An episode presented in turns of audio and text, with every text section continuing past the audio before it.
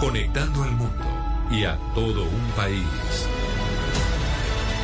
Oscar Montes, Ana Cristina Restrepo, Hugo Mario Palomar, Diana Mejía, Gonzalo Lázari, Valeria Santos y Camila Zuluaga lo acompañan desde este momento en Mañanas Blue.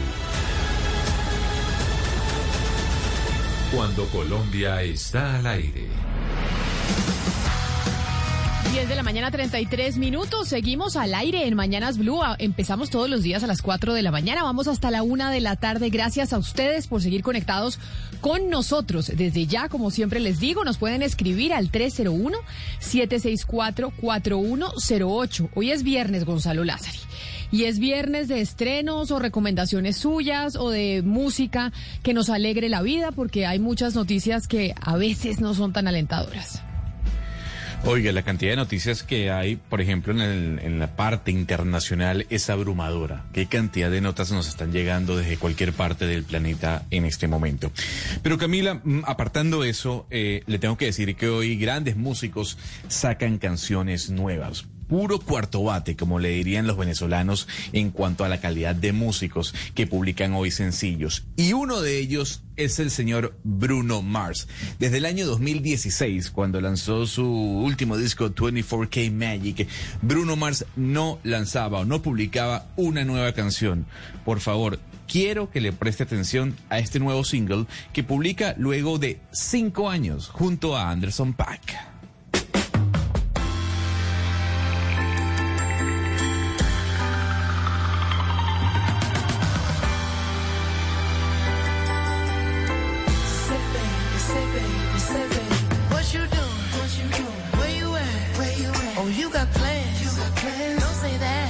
I'm sipping wine in a robe.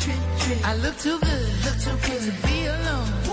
My house clean, my. Pool warm. Just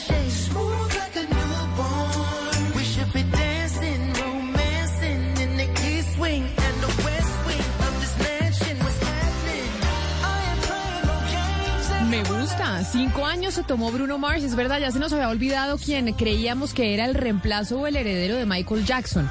Llegaron a decir en algún momento que Bruno Mars podría ser el próximo Michael Jackson de la música. Y yo creo que sí lo es. A ver, eh, yo creo que lo que voy a decir va a generar un poco de ruido, sobre todo en aquellos que aman a, Michael Jackson como yo amo a Michael Jackson. Pero, pero el precedente que ha marcado Bruno Mars en su corta carrera es impresionante. No solo por cómo canta, sino como baila, como compone. Todos los discos de Bruno Mars han sido un éxito. Y como bien le decía, tuvimos que esperar cinco años, Camila, para que el señor publicara una nueva canción. Este sencillo se llama Leave the Door Open o Deja la Puerta Abierta. Y va a ser un disco en colaboración con Anderson Pack, que para quienes no conocen a Anderson Pack es tal vez una de las grandes referencias dentro del neo soul en la actualidad.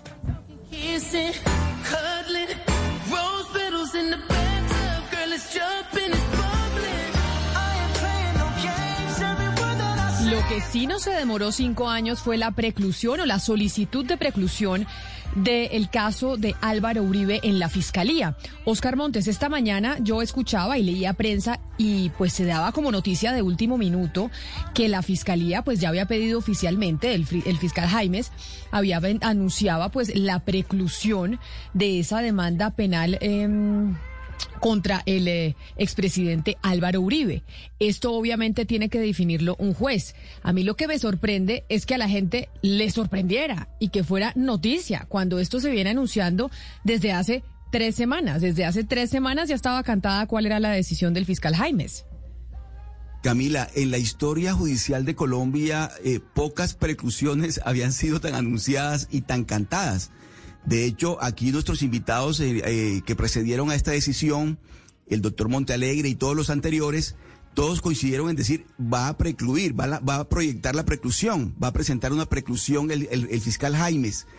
De tal manera que sí, yo, yo creo que, pues que se declaren sorprendidos realmente muy pocos, porque inclusive usted mira que esta mañana el doctor Cepeda convocó una rueda de prensa y el comunicado lo tenía redactado desde hace rato porque ahí están los puntos uno por uno donde el señor Cepeda dice que va a denunciar penalmente al fiscal Jaime y demás cosas. Pues recordemos. Pero, pero tiene razón Camila, ¿no? No, no sorprende de que la decisión del, del fiscal Jaime. A mí lo que me sorprendió fue lo de último minuto, la noticia. Yo decía, pero pues esto se sabía hace rato. Recordemos hace más de dos semanas, el eh, senador Cepeda nos decía esto aquí, en estos micrófonos de Mañanas Blue, sobre la que la cantada preclusión en el caso del expresidente Uribe como yo acataré las decisiones de la Fiscalía. Si la Fiscalía el día de mañana, como estoy seguro lo va a hacer, pues eh, intenta precluir el proceso, pues vamos a apelar su decisión. Ahí estaba diciendo Valeria él que estaba seguro que el proceso iba a precluir. Es decir, la noticia de hoy no es noticia porque ya estaba anunciadísima la preclusión en el caso del expresidente Álvaro Uribe, o por lo menos la solicitud por parte de la Fiscalía, porque pues ya depende de un juez si la acepta o no. Sí, igual depende de un juez, Camila, si la acepta o no. Y por ejemplo, el juez puede decir, no, no le acepto la preclusión, no está bien sustentada, devuélvase y presénteme otro escrito de preclusión o de acusación. Y así puede subir hasta la Corte Suprema de Justicia. Sin embargo, un juez no puede nunca obligar a la fiscalía a acusar. Entonces tiene que volver a presentar un escrito de preclusión y así y así sucesivamente. Pero pues yo no, yo, yo tengo entendido que un juez no puede obligar a acusar. Entonces, pues digamos que esto ya se quedó así porque la teoría del caso de la fiscalía es, y esto es muy importante y esto se puede ver en el comunicado de la fiscalía, es que el delito, el soborno, sí existió. El problema es que Álvaro Uribe Vélez no tuvo nada que ver en el delito. Y esto también se, se veía venir desde que la Fiscalía hace unos meses decidió acusar al señor Cadena. el momento que la Fiscalía acusa al señor Cadena, dice, pues todos los eh, testigos sí eran legítimos. Entonces, toda esta teoría de la defensa es legitimar a los testigos, lo que escuchábamos en los medios de comunicación, que el señor Monsalve, que la SIMS, etcétera, pues para la Fiscalía eso no es válido porque para la Fiscalía todo eso sí ocurrió. Lo que pasa es que el señor Uribe según la fiscalía, pues no sabía y no tenía conocimiento de eso. Algo que es muy diferente a la teoría del caso de la defensa, Camila. Pero sobre lo anunciado de esta decisión de parte del fiscal Jaimes, recordemos, por ejemplo, lo que nos decía el abogado del Río también la semana pasada, abogado del Río, del, que es el que acompaña a Monsalve, el que pues es el testigo estrella del caso Uribe en la Corte Suprema. No nos vengan a decir mañana que la Fiscalía entonces precluye porque Monsalve no se ratificó. Eso no es legítimo y eso no es cierto ni ético desde el punto de vista del argumento jurídico. Y le recuerdo, porque esta sí fue de ayer, lo que dijo ayer otra de las víctimas en el proceso del expresidente Álvaro Uribe, el exfiscal Eduardo Montalegre, a propósito de también estar seguro que lo que se venía era una preclusión. Curiosamente, la defensa de Álvaro Uribe trae este testimonio dos o tres días antes de que presenten eh, la solicitud de preclusión. Eh, esa solicitud de preclusión, como lo he dicho, es un prevaricato anunciado. Eh, ese es el modus operandi de Álvaro Uribe Vélez y de su defensa. No es la primera vez que hacen esto. Entonces, básicamente, pues toda la gente que estaba como víctima y vinculada en cierta medida al proceso, pues anunciaban, eh, Valeria, que esto se iba a precluir, o por lo menos que eso era lo que iban a, pedir la fiscalía. Es increíble, como dice Oscar, que en la historia judicial de nuestro país, pues no haya habido una preclusión más anunciada que esta. Pues sí, Camila, fue anunciada además porque es que abiertamente el fiscal Jaimes estuvo, digamos, detrás de buscar las razones para hacerlo y era buscar un poco, eh, digamos, deslegitimar a todos los testigos eh, que presentaron, digamos, eh, testimonio ante la Corte Suprema de Justicia. La fiscalía bien ha podido, digamos, recibir todos estos testimonios de la fiscalía, de la Corte Suprema de Justicia y tomar una decisión. No, el fiscal Jaimes fue testigo tras testigo tratando, digamos, de montar su caso. Sin embargo, yo le repito, es porque es que ya la fiscalía se había pronunciado, otro fiscal había dicho, no, es que aquí sí ocurrieron los delitos, acá sí hubo sobornos, Camila, acá sí se trató de manipular testigos. Entonces la fiscalía ya no se puede echar para atrás y decir, ah, no, todos estos testigos que dijeron esto, pues todos estaban, digamos, cerrados y todos estaban mintiendo. Ahora lo que están diciendo es, Álvaro Uribe Vélez no sabía que todo esto estaba pasando, pero entonces Monsalve sí estaba diciendo la verdad. Aquí, Valeria, lo, lo más eh, preocupante es eh, la imagen que queda en todos los oyentes, en las audiencias de lo que es la administración de justicia. O sea, lo que queda en la cabeza de la gente de lo que es la justicia en Colombia. Entonces, todo este caso lo que deja eh, en la mente de uno es saber, la justicia le sirve solamente cuando lo favorece. La Corte Suprema no le sirvió, ¿cierto? No le servía, renuncia al Senado porque no le servía, ya eh, pasa a, los que sí le sirven. Cuando está de mi lado sí me sirve la justicia y cuando no me sirve, entonces la justicia es mala. Entonces esto de, de de criticar a la justicia cuando uno está de mi lado, eso le hace un daño a la administración de justicia y a la opinión pública. Y lo comparo brevemente un poco con lo que pasó con Aníbal Gaviria. El gobernador de Antioquia esta semana le hicieron una captura graban la captura en fiscalía, la transmiten como si estuvieran eh, cogiendo un cabecilla de una BACRIM, o sea, le hacen una captura absolutamente vergonzosa y, la transmiten para montar un show. Y lo primero que hace este señor Aníbal Gaviria es publicar un comunicado en que dice, respeto las decisiones de la justicia. O sea, al margen de lo que le pase y que es la segunda captura, lo primero que dice es respeto las decisiones de la justicia, a pesar de que le hicieron ese show tan vergonzoso a una persona que no le ha rehuido la justicia, que se ha presentado cada vez que le han dicho, que ha presentado sus testimonios y siempre ha estado ahí. Entonces, fijémonos el daño que le hacen este tipo de personajes que son maltratando la justicia cada vez que no está del lado de ellos. Pero, pero mire, Ana Cristina, Ana Cristina, mire, eh, eh, la apelación siempre va a existir y el derecho a que la persona apele una decisión siempre, siempre se va a dar. Pero es que en este caso caso, la fiscalía ha dicho que el delito sí existió.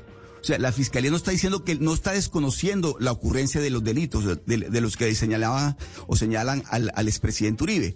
Lo que está diciendo es que el expresidente Uribe no conocía de esos delitos y que por tanto quien tiene que, dar explicaciones ahora es el abogado Cadena y el doctor Álvaro Hernán Prada, que también está, hace parte del mismo proceso en este caso, porque él está encartado o está investigado por la Corte Suprema de Justicia. De tal manera que de aquí en adelante, en lo que tiene que ver con el, con el delito, con el delito, eh, el doctor Cadena y el señor y el doctor Álvaro Hernán Prada tendrán que dar sus explicaciones. Y lo otro, la apelación que está, eh, eh, es perfectamente posible lo que está diciendo el doctor Iván Cepeda, que es víctima de, en, este, en este proceso. Hombre, yo voy a apelar porque yo no creo en este fiscal y voy a acusar al fiscal y bueno, todo lo, todo lo que el doctor Cepeda anunció.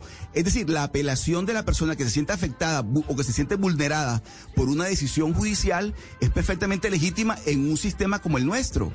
Así que cuando en su momento el doctor Uribe consideró que la Corte Suprema lo afectaba en la decisión, pues buscó otras salidas que están dentro del marco jurídico y así se, así se procede. Ahora, que a unas personas no les guste una decisión y por esa razón descalifican a su, a, a su juez, es otra cosa, que ha ocurrido en varias circunstancias. Yo por lo menos, uno tiene que acatar las decisiones judiciales, pero si existe el recurso, de apelar la decisión perfectamente legítimo, se acude a la, apelación, que es lo que están haciendo ahora y lo que va a seguir ocurriendo, Camila, porque este proceso va a ser eterno. Pero porque aquí lo que viene de ahora en adelante son apelaciones y apelaciones y apelaciones. Pero como lo que usted dice es verdad, Oscar, que la fiscalía dice que el delito existió, pero que el presidente Uribe no lo supo, es el historial de nuestro país. Los poderosos, los expresidentes, los que llevan estos procesos, nunca saben qué es lo que está pasando, porque todo siempre es a sus espaldas. Con el expresidente Uribe,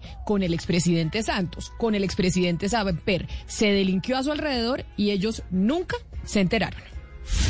Colombia está al aire.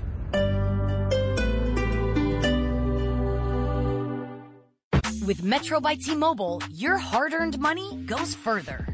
This tax season, there's zero fees to switch. Enjoy Metro's lowest price. Just 25 bucks a line for four lines. Plus get four free Samsung Galaxy phones when you switch. Now that's the best deal in wireless. Metro by T-Mobile, empowering you to rule your day. All lines lose promo rate if any deactivates. No fees on select phones. Limit one per line with eligible port. Excludes sales tax. Limited time offer. Additional terms apply. See metrobytmobile.com. Don't miss Shop, Play, Win Monopoly at Albertsons and Safeway. You could win free groceries for a week, month, or a year. Every ticket wins an offer, a prize, or tokens for sweepstakes. Just scan your tickets in the Shop, Play, Win app and see what you won. And be sure to play the digital game with over 100 million in prizes. Download the Shop, Play, Win app to play today. No purchase necessary. See rules at www.shopplaywin.com. Hasbro is not a sponsor of this promotion. Al iniciar la tarde. Bienvenidos a Meridiano Blue. A la hora indicada. Toda la gente está empezando a especular. Es bueno tomarse un respiro y prepararse para el resto del día. Con todo para comenzar la tarde con un nuevo aire. Meridiano Blue. Ahora de lunes a viernes de 1 a 2 de la tarde. Blue Radio y bluradio.com. La nueva alternativa.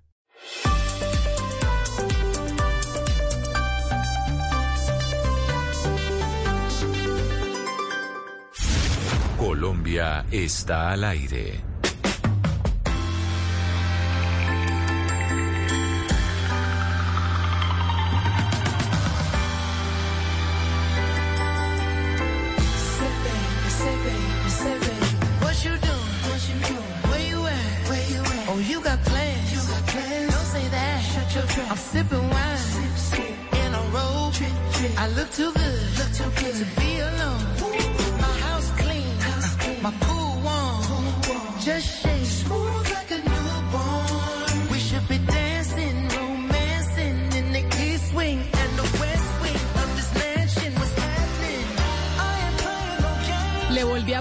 canción a usted, Gonzalo, y a los oyentes, la nueva canción de Bruno Mars, porque creo que amerita repetición. Porque cinco años sin una canción de Bruno Mars, creo que amerita que la sigamos escuchando. Y le voy a decir algo, vaya a YouTube y no solo usted, los miembros de la mesa y los oyentes para que vean el video. El video es muy sencillo, está él con su grupo eh, acompañándolo ahí junto a Anderson Pack en un estudio, pero lo que más me llamó la atención fue toda la estética. Bruno Mars sigue siendo ese cantante muy smooth, eh, trasladándonos a los, a los años eh, 70, Camila, en donde se utilizaban esas cadenas doradas, la- las camisetas abiertas casi con el pecho eh, visto completo, unos, unos bigotes, porque Bruno Mars ahora tiene bigotes, Camila. Vaya a ver el video, está muy interesante. Pero hay un video que no debe ser tan interesante, que no es tan interesante como el de Bruno Mars, pero sí es muy desgarrador. Y es un video que llegó primero por una red social, un eh, grupo de mensajería de texto como WhatsApp, en donde hay varias fotógrafas y fotógrafos en el país, Ana Cristina. Y oíamos al servicio informativo básicamente reseñar ese video de una denuncia desgarradora de una fotógrafa paisana suya, antioqueña, que denunciaba a otro fotógrafa, a otro fotógrafo por haberla drogado y haberla violado, básicamente. Sí, eh, Camila, se trata de una eh, un video que publicó Diana Quiroz, la fotógrafa Diana Quiroz, de unos hechos que ocurrieron el 25 de febrero en un apartamento en Bogotá, en donde eh, pues se hizo eh, ella estaba en un ambiente de confianza y pasó estos hechos que usted está narrando, eh, Camila, con un fotógrafo que es muy famoso, un fotógrafo de quinceañeras y de bodas que se llama Alex Cruz, iba a hacer una boda en Villa de Leyva. Pero, pero yo creo, Camila, que mejor eh, eh, permitamos que ella nos, nos cuente la historia. Ella está en este momento eh, con nosotros. Eh, Diana, buenos días, bienvenida a Mañanas Blue. Hola, buenos días, ¿cómo están? Pues Diana, muy impresionada con ese video que usted eh, posteó y presentó. Cuéntenos qué fue lo que pasó ese 25 de febrero. Eh, bueno, me voy a ir hacia atrás un poquito porque creo que tiene un poquito de relevancia.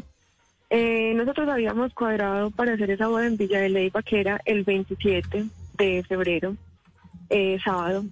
Desde la semana pasada, pues ya, sabía que iba a viajar. Llevaba varios días diciéndole a Alex Cruz que por favor me indicara una zona donde hacer la reserva pues de mi hotel porque yo iba a viajar el viernes para madrugarnos el sábado para Villa porque había que estar temprano allá. Entonces, pues el primer vuelo eh, Medellín-Bogotá llegaba ya muy tarde y no alcanzamos a llegar a la hora que necesitábamos. Eh, varias veces pues le pregunté y él no me daba como una referencia de un lugar eh, que nos sirviera para, para yo poder hacer mi reserva. Así que el jueves decidí por mi cuenta hacer la reserva en un hotel que ya conocía. Cuando le dije a él que había hecho la reserva, él me dijo, no, Dianita, cancela la reserva porque yo te tengo una habitación en la casa de mi hermana y te vas a quedar con ella y nos queda de camino. Eh, me dijo pues que vivía con la hija y que allá me tenía en una habitación. Entonces, bueno, yo pues me pareció lo más normal del mundo, cancelé mi reserva en el hotel y viajé el, domi- el viernes perdón, para Bogotá. Él me recogió en el aeropuerto, eran más o menos las seis de la tarde. Mientras llegábamos al apartamento, iban siendo ya como las siete de la noche. Eh, paramos en un supermercado para comprar comida para preparar y compramos un six pack de cerveza. Luego fuimos a la casa eh, y resulta que no era la casa de la hermana, sino la casa de un hermano. Y cuando nosotros llegamos, el hermano cogió la maleta y se fue. Yo, pues la verdad, y lo que le he dicho pues como a las personas que me han preguntado, yo no me sentí en peligro, no me no sentí miedo, no sentí que pues que pudiera pasarme algo porque ya eh, había trabajado con anticipación acá en Medellín con el señor Alex. Entonces no, pues no le vi como nada de raro. Mientras él estaba preparando la comida, yo estaba en el computador trabajando, pues revisando fotos de Villa de Leyva porque no, no lo conozco. Y iba muy entusiasmada porque sé que pues es muy lindo. Hubo un momento en el que él me dijo que tenía que bajar a portería a llevar un dinero. Entonces él bajó, luego cuando subió, cogió la cerveza que yo en la que yo estaba tomando y me la reembasó en un vaso. Eh, pues yo en ese momento no le vi como nada de raro. De hecho, lo único que pensé fue que este tipo, porque le gusta ensuciar losa, fue lo único que pensé. Y él siguió tomando eh, la botella. Y seguimos hablando, hablando, hablando. Y yo hasta ahí ya me acuerdo. No, pues tengo como unos recuerdos que son muy dolorosos, como unos flachazos muy tristes, de momentos usted en la pierde, cocina. Usted pierde la conciencia a esa hora, después de tomarse la cerveza. sí. ¿Y qué ocurre menos- después? ¿En qué momento recobra usted la conciencia? Eran más o menos las once y media de la noche. eh, yo recuerdo que él me llevó para la cocina y me quitó la ropa. Después lo siguiente que recuerdo es que estábamos en la habitación y yo estaba llorando. Después lo siguiente que recuerdo es que abrí los ojos porque no podía respirar y lo veo a él encima de mí, desnudo, yo desnuda y él me estaba asfixiando con las manos. Entonces mi reacción fue quitármelo de encima y salí corriendo para la habitación que estaba al lado. No sé por qué toda mi ropa estaba ahí. Entonces yo pues me vestí, cogí todas mis cosas, cogí mi maleta y alcancé a llamar a una amiga que vive en Australia, pero a esa hora nadie más me contestaba, ya eran como las dos de la mañana. Entonces, en medio pues como de, de, de toda la confusión, porque yo estaba completamente desubicada, yo estaba temblando, tenía un dolor de cabeza insoportable. Entonces ella me ayudó a pedir un Uber y a buscar un hotel cerca. Cuando salí de la habitación, él estaba ahí sentado y empezó a pedirme disculpas. Lo siento mucho, yo no te quería hacer daño, no pensé que te fueras a poner así, discúlpame, no sé qué, no sé qué. Le dije, mira, yo me quiero ir, necesito salir de acá, abrime la puerta. Para salir, para entrar a la torre había que poner huella. Y él me dijo, para salir necesitas mi huella. Y yo, pues, mírame cómo estoy. Yo no lo miré, no me acuerdo si estaba vestido, si estaba desvestido, no recuerdo. El caso es que eh, yo le dije, o me abrís la puerta ya o grito. Entonces me dijo, no, espere, yo y me pongo una camisa y le abro la puerta. Él se fue a poner la camisa y yo salí corriendo, bajé las escalas, estábamos en un sexto piso. Y cuando llegué abajo, pues resulta que no necesitaba ninguna huella para abrir la puerta. Simplemente era un, un tiro, un botón y la puerta se abría. Salí corriendo y ya me estaba esperando el Uber afuera. El Uber me llevó a un hotel y en el hotel ya me encargué de llamar, hacer, ya, pues me llamé, llamé a un amigo que también es de Bogotá y él me ay- ayudó en todo el tema pues de llamar a la policía, de llamar a la línea 155. Eh, me recogieron en ambulancia y estuve hospitalizada en la clínica Palermo, donde me hicieron pues como todos los respectivos exámenes y tomas de muestras. Y al día siguiente, después de erradicar la denuncia en la fiscalía, fuimos mi esposo y yo a medicina legal otra vez a que me repitieran todos los exámenes. Allá me hicieron uno de orina que no me hicieron en la clínica y en ese examen de orina salió positivo para una droga que lo que hace es que te crea alucinaciones y te hace perder el conocimiento. Básicamente eso fue lo que pasó. Para desgracia del tipo, eh, pues la policía no, digamos que no ayudó mucho en el proceso eh, de conseguir los datos de esta persona. Yo solamente sabía que él se llamaba Alex Cruz. Uno normalmente no, no anda preguntándole a todo el mundo cuál es su número de cédula. Y para erradicar eh, la denuncia formal ya en la fiscalía necesitaba el número de cédula. Así que el lunes, pues después de haber pasado todo este fin de semana de terror, el lunes mi esposo y yo nos dirigimos a la unidad residencial donde pasaron las cosas, con toda la intención de hablar con la administradora a ver si ella nos podía dar la información, al menos del nombre completo, para nosotros po- poder buscarlo pues por cédula. Y tan de malas que estando allá sentados en el lobby, esperando a que llegara la administradora, llegó el tipo. Como ustedes imaginarán, pues la reacción de mi esposo, él lo quería matar, lo quería matar. Afortunadamente, eh, la policía estaba cerca, eh, reaccionaron muy rápido, no se demoraron ni un minuto en llegar y evitaron que mi esposo cometiera una locura. y en medio pues como de la discusión y todo, este desgraciado fue capaz de decirme que si no me había gustado porque no había gritado. Pero venga, yo le hago una pregunta, Diana, y es, esto, todo esto sucedió hace cuánto? ¿En esto en no, qué esto días? fue este viernes. El viernes de la semana pasada, cuando usted va a fiscalía, va a medicina legal, y usted cuando toma la decisión de hacer este video que hace que todo el mundo eh, se entere, hace, hace el video porque cree que la fiscalía no va a hacer nada rápido contra este señor y contra todo lo que hizo en su contra? No, no, yo de hecho pues ya tengo una abogada que está en el caso eh, y sabemos que este es un proceso que se va a demorar. ¿Cuál es el tema? Mira, yo soy fotógrafa de bodas y él también. Y yo soy muy consciente de que cuando uno lo contratan, uno se vuelve parte de la familia por el tiempo que está trabajando con ese cliente. Uno tiene acceso a la casa, al closet, a conocer a los primos, a los sobrinos, a todo. Uno se vuelve parte de la familia. Y lo que yo le decía a mi esposo, yo no me siento tranquila eh, siguiendo un proceso y que este tipo esté por ahí en la calle uno, dos años esperando que la, pues la justicia haga lo que tenga que hacer y él durante ese tiempo va a estar por ahí haciéndole lo mismo, quién sabe a cuántas personas más. Entonces eh, fue una decisión muy dura, pero fue una decisión que tomamos en familia porque porque estas cosas no deberían pasar bajo ninguna circunstancia y no debería ser normal. He recibido miles, miles de mensajes de mujeres que me dicen, mira, es que a mí me pasó, yo no soy capaz de hacer lo que tú hiciste, me pareces una, una valiente. Y yo no lo veo como un acto de valentía. Es que, es que me parece increíble que se vuelva algo tan normal, que sea algo tan común, que a una mujer la violen, la usen, la droguen. Y, y ya, simplemente pasó eso y esperemos a ver qué hace la policía. No, es que esas personas no deberían estar en la calle riéndose en la cara de lo, de, la, de lo que le hicieron a uno y esperando a ver a quién más se lo pueden hacer. Diana, pero usted Pues dice que muchas, decisión. que muchas mujeres le han escrito y le han dicho, mire, a mí me pasó lo mismo, muy valiente usted haber contado esto que le sucedió, que es muy duro, pero alguna la ha contactado para decirle que le pasó exactamente lo mismo que a usted con este mismo señor, con este mismo fotógrafo. Exactamente lo mismo, no, pero sí me escribió una chica a decirme que él lo estuvo acosando. Él la estuvo acosando a través de redes sociales y que pues ella en su momento lo bloqueó.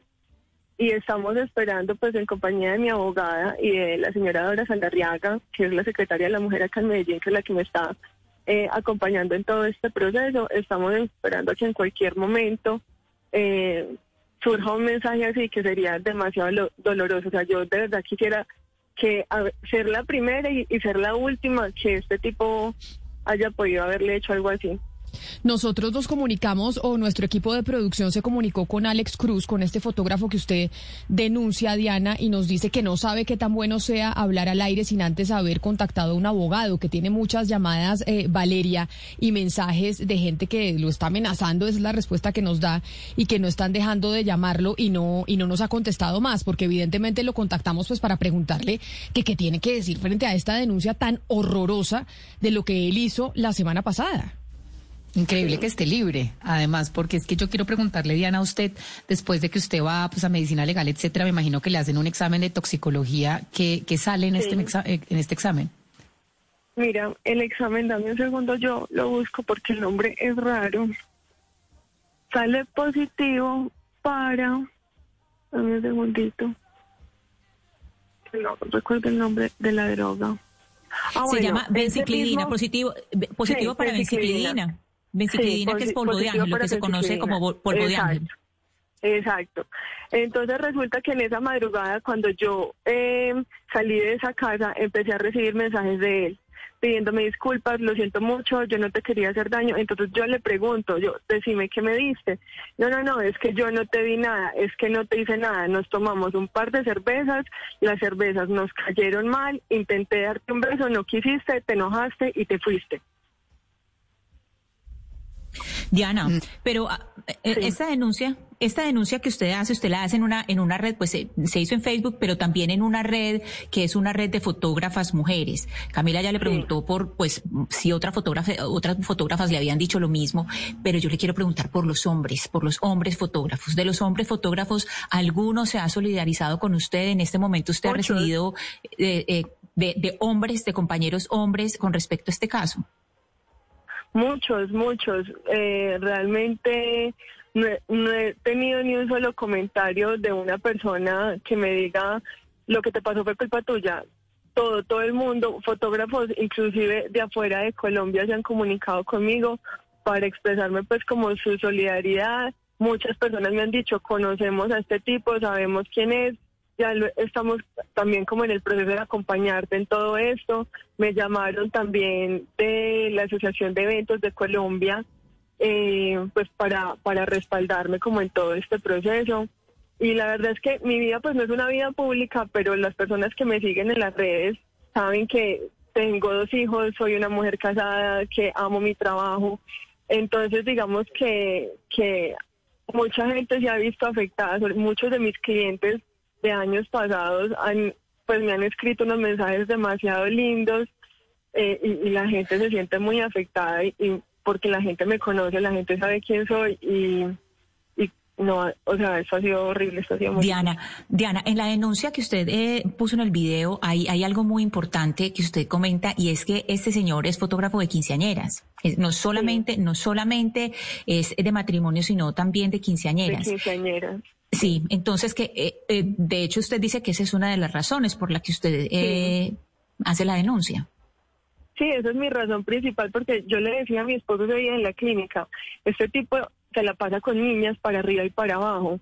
Y la verdad es que es muy difícil de creer porque si uno va y mira el perfil de él y uno lo conoce, es de las personas que se la pasa todo el día hablando de Dios y de la vida maravillosa y, y de que todo te bendiga y etcétera, etcétera, etcétera. El día cuando nosotros nos encontramos con él en la portería de la unidad, él venía con una amiga y la amiga me decía, no, es que tú estás equivocada, quién sabe en qué otra parte a ti te echaron algún polvo, porque yo a él lo conozco hace muchos años y esto es imposible. Ya cuando yo le saqué a ella los Diana. papeles de medicina legal, hola. Sí, no Diana, es que me, al igual que Valeria, yo también estoy muy sorprendido con que este señor esté en libertad. O sea, me llama la atención eso. ¿Usted sabe qué ha pasado con la denuncia? ¿Su abogada qué le ha dicho a este señor? ¿Lo citaron la, la fiscalía? Es decir, ¿por qué una persona que se comportó de esta forma sigue gozando de libertad con el riesgo de que igual vuelva a cometer este tipo de actos? Mira, pues lo que entiendo es que como no lo cogieron en fragancia, eh, ya el proceso tiene pues como otros tiempos, ¿cierto? Entiendo que, que la fiscalía eh, abre como un tema, pues como un tiempo para la investigación. Eh, y es un tiempo pues muy largo que voy a tratar de acelerar en compañía pues de la abogada. Si esto no fuera con abogado, creo que se, estaríamos hablando de unos tres años más o menos. Eh, entonces, pues le metí la abogada, estoy en compañía de, de la doctora eh, María Fernanda Sosa, que es una de las mejores penalistas eh, acá en Medellín en todo este tema pues de abusos. Y, y ella me estuvo explicando pues que si se hubiera cogido en el momento que pasaron las cosas, pues seguramente ya le hubieran dictado segura, eh, medida de aseguramiento. Pero como los hechos fueron diferentes, ¿cierto? Así es la cosa en este país, lamentablemente. Diana, esa historia que usted narró y lo que le pasó es un horror. Y de verdad que ojalá después de haberse hecho público la justicia actúe en este caso suyo para que no sigan pasando cosas, pero ¿sabe qué fue lo que a mí me llamó más la atención de su video? Como usted termina porque usted tiene toda la razón. Y es que a una mujer no se le puede acusar y culpar por estar en un sitio con un hombre sintiéndose segura, porque entonces le empiezan a decir a uno, pero usted cómo estaba con él sola, no se imaginó que él la iba a violar o que él le iba a hacer algo, que le iba a dar algo. Entonces ahora uno es el culpable por confiar y creer que estando con otro en un sitio privado, pues tiene todo el derecho de que el otro no le haga nada. Exacto. Es- y realmente ese, pues es un sentimiento que tengo muy, muy, muy profundo y, y, y es que así es, así es. Uno, y ni siquiera en compañía de un amigo, porque es que a cuántas mujeres les ha pasado esto en compañía de un familiar. Entonces ya resulta que uno no puede estar en compañía de nadie. Ahorita me escribía una chica y me decía, yo viendo tu historia, yo ya siento que yo no puedo estar, tengo que estar sola todo el tiempo, porque si estoy acompañada de alguien, siento que, que cualquiera me puede hacer daño. Y es la sensación que yo tengo. Es la misma sensación que yo tengo de que, de que no, o sea, si yo confío en un amigo y alguien que creí que era bueno, ahora si me monto en un transporte público o si voy a estar haciendo una vuelta y se me arrima cualquier persona, entonces uno que puede esperar. Pues mire, Diana, sintiéndolo mucho, yo sé que no hay nada que podamos decir para, pues para echar esto para atrás, pero como le dijeron a usted tantas mujeres que le enviaron su mensaje, muy valiente y de verdad muchas gracias por contar esta historia para que otras mujeres se animen y los hombres sepan que es que cuando hacen algo así no queda impune. Mil gracias y le mando un abrazo muy grande. Muchísimas gracias a ustedes por tomarse el tiempo de escucharme. Lo valoro mucho. Un abrazo. Pero, pero Camila, ¿cómo así que no queda impune? Lo que va a pasar es que va a quedar impune. A mí me, me aterra algo de lo que acaba de decir Diana, y es que la abogada le dice, no, es que si la fiscalía hubiera conocido los hechos cuando estaban ocurriendo, entonces ya estaría en la cárcel. ¿Cómo así? Entonces, ¿en qué caso de la vida la fiscalía está asomada cuando no lo están violando? Los hechos en este caso ocurrieron casi, o sea, de- el conocimiento fue casi inmediato. Ella fue, una hora después estuvo en una ambulancia, ya llegó medicina legal, ya se comprobó que ella había sido drogada con este polvo, ya medicina legal le hizo, digamos, el examen, que seguramente hubo abuso sexual, etcétera. ¿Qué más necesita la fiscalía? Yo quiero saber qué más Pero necesita yo creo- la pero- fiscalía. Entonces ahora está diciendo que tiene que meterse pues hay una cámara en el cuarto para saber. Es que, No, y además, esto es lo que me parece a mí Valeria, que tiene un agravante, tiene un agravante que es el examen de toxicología. Es que además, además es que le echó algo, le echó algo para, para, para intoxicarla, para, pues, le, echó esta, este eh, polvo de ángel, que eso es un agravante. Pero sabe que, eh, Camila y Valeria, me acuerda al caso que tuvimos también aquí en el programa de Vanessa Restrepo, eh, la periodista del colombiano, que precisamente cuando ella fue con ese otro compañero de ella de trabajo con Juan Esteban Vázquez y se quedó en su apartamento, ella se quedó en ese apartamento pues porque pensó que era su amigo. Se quedó en el apartamento de un amigo. Eso porque una mujer no se puede quedar en el apartamento de un amigo con la confianza de que está entre amigos y que nada le va a pasar. O sea, ¿qué nos está pasando? Que inmediatamente recae la culpa sobre la mujer. Claro. Cuando una mujer puede estar donde quiera y puede tomarse unos tragos y no tiene que pasar esto. Es que esto es absurdo. Porque entonces empiezan a decir Ana Cristina que, la- que la moraleja es no tome No. con desconocidos, no suba al apartamento de un hombre y uno dice, al final entonces la culpa es uno por no haber tomado de uno por no haber tomado las precauciones. Ella se sentía tranquila porque pensaba que era una buena persona y uno cuando se va a tomar un trago con alguien no espera que lo vayan a violar. Así se esté tomando un trago en la casa, en su casa. O resulta que es que porque uno entra al apartamento de un hombre tiene que estar eh, pendiente de que es que lo va a violar o no. Sí, esto es, un, esto es un horror, Camila, y eso es una cosa cultural que hay que cambiar. Y empezando pues también por el, el discurso de lo institucional, cuando empiezan a decir, digamos, esto de los, de los bares con, con eh, este caso que está en discusión, eh, cuando uno dice, bueno, ¿Qué es lo que está pasando? Que dicen que, te- que tiene que haber eh, esa vigilancia policiva en los bares. No, no, es que empecemos por lo, por lo mínimo que es enseñarles a los niños desde chiquitos que es que eso no se hace con una mujer. Es que una mujer puede estar donde quiera, Ana a la hora que quiera, sin que tenga, sin que tenga que estar expuesta a este tipo de riesgos. Y miren este caso la premeditación con la que actuó este señor. La premeditación. ¿Por qué? Sí, Porque claro. él le dijo a ella que era una hermana, que se fuera a quedar donde, o sea, y claro, la mujer al sentir que es otra mujer, una hermana, pues supuestamente, obviamente que ella se va a sentir más tranquila, porque si él le dice estoy con un hermano y, él- y me, va, me voy a quedar solo, es completamente distinto. Entonces él tenía lo que se conoce como un hecho pensado. Él tenía la premeditación de actuar así. El dolo con el que actuó, la intencionalidad de causar el daño. O sea, yo no veo, yo, igual que Valeria, yo no entiendo por qué una persona así sigue libre, Pero- totalmente libre. pero la flagrancia en estos esta- casos, Con esta, con esta evidencia, Oscar, yo creo que sí tiene que pasar algo en la fiscalía. Imposible que no. Es que está la evidencia, como ya nos contaba y nos están diciendo ustedes, los exámenes de toxicología, los mensajes eh, por WhatsApp, el marido eh, y la pelea con el otro y que, y, que el, y que el otro le haya gritado y le haya dicho, pues si a ella no le gustó, porque entonces no gritó. No, es decir, toda la evidencia está. O sea que la fiscalía aquí sí se tiene que mover. Pero como dice usted, Ana Cristina, es, es que hay que educar a los niños desde chiquitos, que es que esto no se puede hacer, que es que usted no puede hacer esto con una mujer. Y que como así que si se queda encerrado con una mujer en una casa, usted cree que le puede hacer lo que quiera que es como esa mentalidad que tenemos y tienen muchos hombres en nuestro país y en muchas partes del mundo. Son las 11 de la mañana, 11 minutos. Qué horror de historia la de Diana Quiroz. Vamos a hacer una pausa y cuando volvamos, eh, Gonzalo Lázaro estuvo con Zendaya, esta super actriz del mundo mundial, Gonzalo, para que usted vea que a mí sí me parece espectacular Zendaya. Vamos a ver qué le dijo cuando usted se reunió con ella. Colombia está al aire. Estás escuchando. There once was a dad who set out on a great quest to find the perfect Coke flavors at his family's request. So he went into a local store and grabbed the Coke Cherry Vanilla, Coke Cherry, and more. At dinner, they sipped Coke flavors and rejoiced. For everyone made their own delicious choice. Coca Cola flavors. unbelievably delicious. With so many delicious Coca Cola flavors and Coca Cola Zero Sugar flavors options to choose from, you'll have to taste them all. With Metro by T-Mobile, your hard-earned money goes further.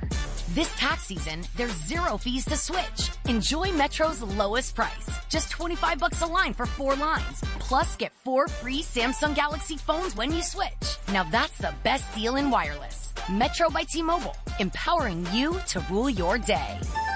All lines lose promo rate if any deactivates. No fees on select phones. Limit one per line with eligible port. Excludes sales tax. Limited time offer. Additional terms apply. See metrobytmobile.com. This is Derek's O'Reilly Auto Parts story. After the third time jump starting my car, I finally realized my battery was dying. So I stopped by O'Reilly to have it checked. They tested it right there in the parking lot. It was bad, real bad. But they helped me find the right battery for my car and even installed it for free. Now my car starts like new.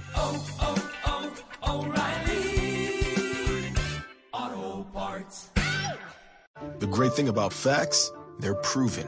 Like the fact that crude oil contains impurities, or that base oil made from natural gas is 99.5% free of impurities. And the fact that Pennzoil is the first synthetic motor oil made from natural gas, not crude oil. It gives you unbeatable engine protection. The proof is in the Pennzoil. Based on Sequence 4A wear test using SAE 5W30. Get a $22 Shell gift card with a Pennzoil Platinum Full Synthetic purchase. Ends 31421. Terms apply. Details at pennzoil.com slash oil change offer. Colombia está al aire. Camila, usted hablaba de Zendaya. Para las personas que no saben, vamos a ponerlos en contexto. Zendaya es tal vez una de las actrices jóvenes más importantes dentro del mundo de Hollywood. Tiene 80 millones de seguidores en su cuenta de Instagram. Ella es la actriz que... es, eh, 88 tal vez- millones de seguidores, 88. Gonzalo. Dígale a Zendaya Mire, que ponga una foto 88. suya con ella para que usted se vuelva famoso y le crezca esa cuenta de Instagram un montón. Pues eh, si ustedes van a ir a YouTube en horas de la tarde, ustedes van a poder ver el video que hicimos con Zendaya con esta entrevista además eh, fascinante de una película, Camila, que le puede otorgar la nominación al Oscar a Zendaya. Zendaya es la compañera, por ejemplo, de Peter Parker en las nuevas películas de Spider-Man. También protagoniza una serie de HBO que es maravillosa llamada Euforia. Pero yo quiero que usted escuche el tráiler de esta cinta que está dando mucho de qué hablar. Se llama Malcolm and Marie. Eres por mucho la más intensa, difícil, testaruda y odiosa mujer que he conocido en mi vida entera. Te amo. Ay, es tan sensible. Es romántico. Apuesta que es linda, ¿verdad? Bueno, sí. Cuando no es un terrorista emocional. Amo tu forma de ver el mundo, Marie.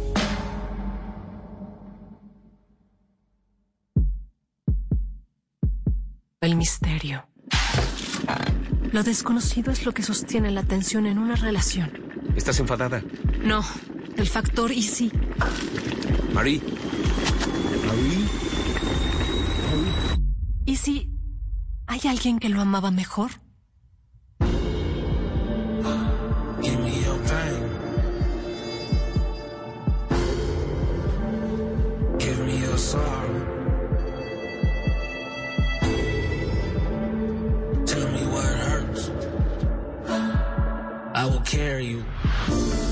¿Sabes qué, Malcolm? Bueno, Camila, lo que estamos escuchando es el tráiler en español eh, para que la gente entienda eh, el diálogo que hay entre Zendaya y John David Washington, que es el hijo de, de- de Denzel Washington y es el otro protagonista de la cinta. Le explico un poco de qué va la película. La película primero es en blanco y negro. Cinematográficamente es espectacular.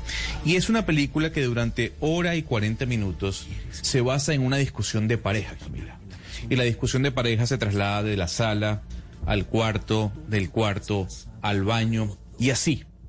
Es muy interesante, es una película que está basada en diálogos y por esa actuación es que muchos eh, conocedores del mundo del cine están diciendo que Zendaya tendrá su primera nominación al Oscar por esta eh, actuación, por esta película, al igual que John David Washington, que es el coprotagonista y su pareja en la cinta. Hablamos con ellos, eh, Camila, conversamos con ambos y le preguntamos a Zendaya si esta mm, película estaba basada en una discusión de pareja, en la realidad de las parejas de Hollywood, porque ambos actores representan a un director muy famoso y ella, una actriz, o de la importancia de la mujer en la relación.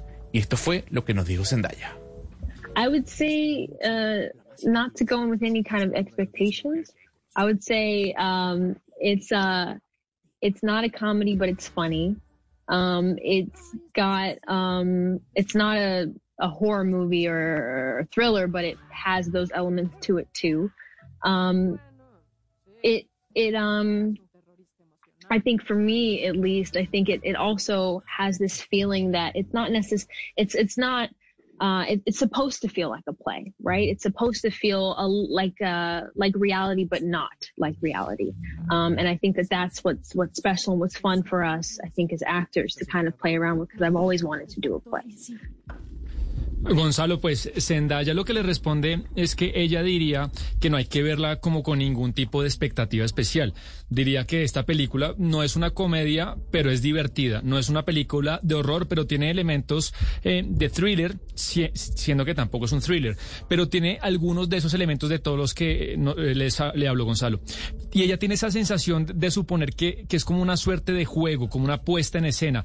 Se supone que es sobre la realidad, pero tampoco es específicamente sobre la realidad. Y eso fue lo que fue divertido e interesante para ellos de grabar, como los actores haciendo un rol, una puesta en escena divertida, como si fuera Gonzalo una obra de teatro. Es que es una obra de teatro, Sebastián. Y Camila, es muy importante decirle a los oyentes, esta no es una película que está llena de acción ni de efectos especiales. No, son dos personas teniendo una discusión en una casa. Una película además que, además que se filmó durante la pandemia, Camila, eh, a lo largo de dos semanas cinematográficamente es, increíble. Y justamente hablando de lo impecable que es la actuación de Zendaya, eh, hay dos escenas muy importantes, Sebastián, que seguramente quienes vieron la película eh, se acordarán de ella. Una es cuando Zendaya está llorando en una tina hablando con su pareja y otra es cuando Zendaya tiene un cuchillo en la mano y amenaza a su pareja. Esto fue lo que nos respondió Zendaya cuando le preguntamos cuál escena fue más difícil de interpretar. I think for me was probably the knife scene because it was like you know it's a double, uh, double kind of um, weird headspace to get yourself into. I almost had to trick myself into um, getting where I needed to go, and because I know where it's going, it was harder to get into it. Um, with that being said, uh, it, it took a while. We didn't get it the first time that I that I tried it. I tried it, you know, a lot of different ways. Sam throughout the line, he was like, you know what, don't even worry about the lines, just say what you need to say. And, you know, even that didn't work. So we, we revisited it the next day. And my approach was like, you know what, try to think about it as little as possible. Because when I think about it too much, that's when I get in my own head and I block everything and nothing good is going to happen. Pues para Zendaya Gonzalo fue la escena del cuchillo de la que usted hablaba ahorita y nos cuenta porque, eh, digamos que casi que tenía que regañarse a ella misma eh, para llegar justo a donde debía hacerlo, porque como que Gonzalo ella intuía hacia, hacia dónde iba la escena, entonces nos cuenta que fue difícil eh, mentalizarse, difícil meterse en ello y eh, en, la profundidad de la escena. Y además nos cuenta pues que grabar esta escena el cuchillo Gonzalo les tomó un buen tiempo. No lo lograron al principio y lo intentaron, lo probaron a hacer de varias maneras y como que el equipo, el equipo de la producción le decían a Zendaya que solamente sal, di lo que debes decir, pero igual no funcionó. Entonces probaron al otro día y ella se dijo ella misma, bueno, Zendaya, trata de hacerlo pensando en ello lo menos posible. Si lo piensas demasiado, pues te bloqueas y no va a funcionar. Para finalizar, Camila, hablamos con John David Washington, el coprotagonista y pareja de Zendaya en esta película, y esto fue lo que nos dijo sobre lo que sintió al ver ya la película finalizada por primera vez en blanco y negro en el año 2021.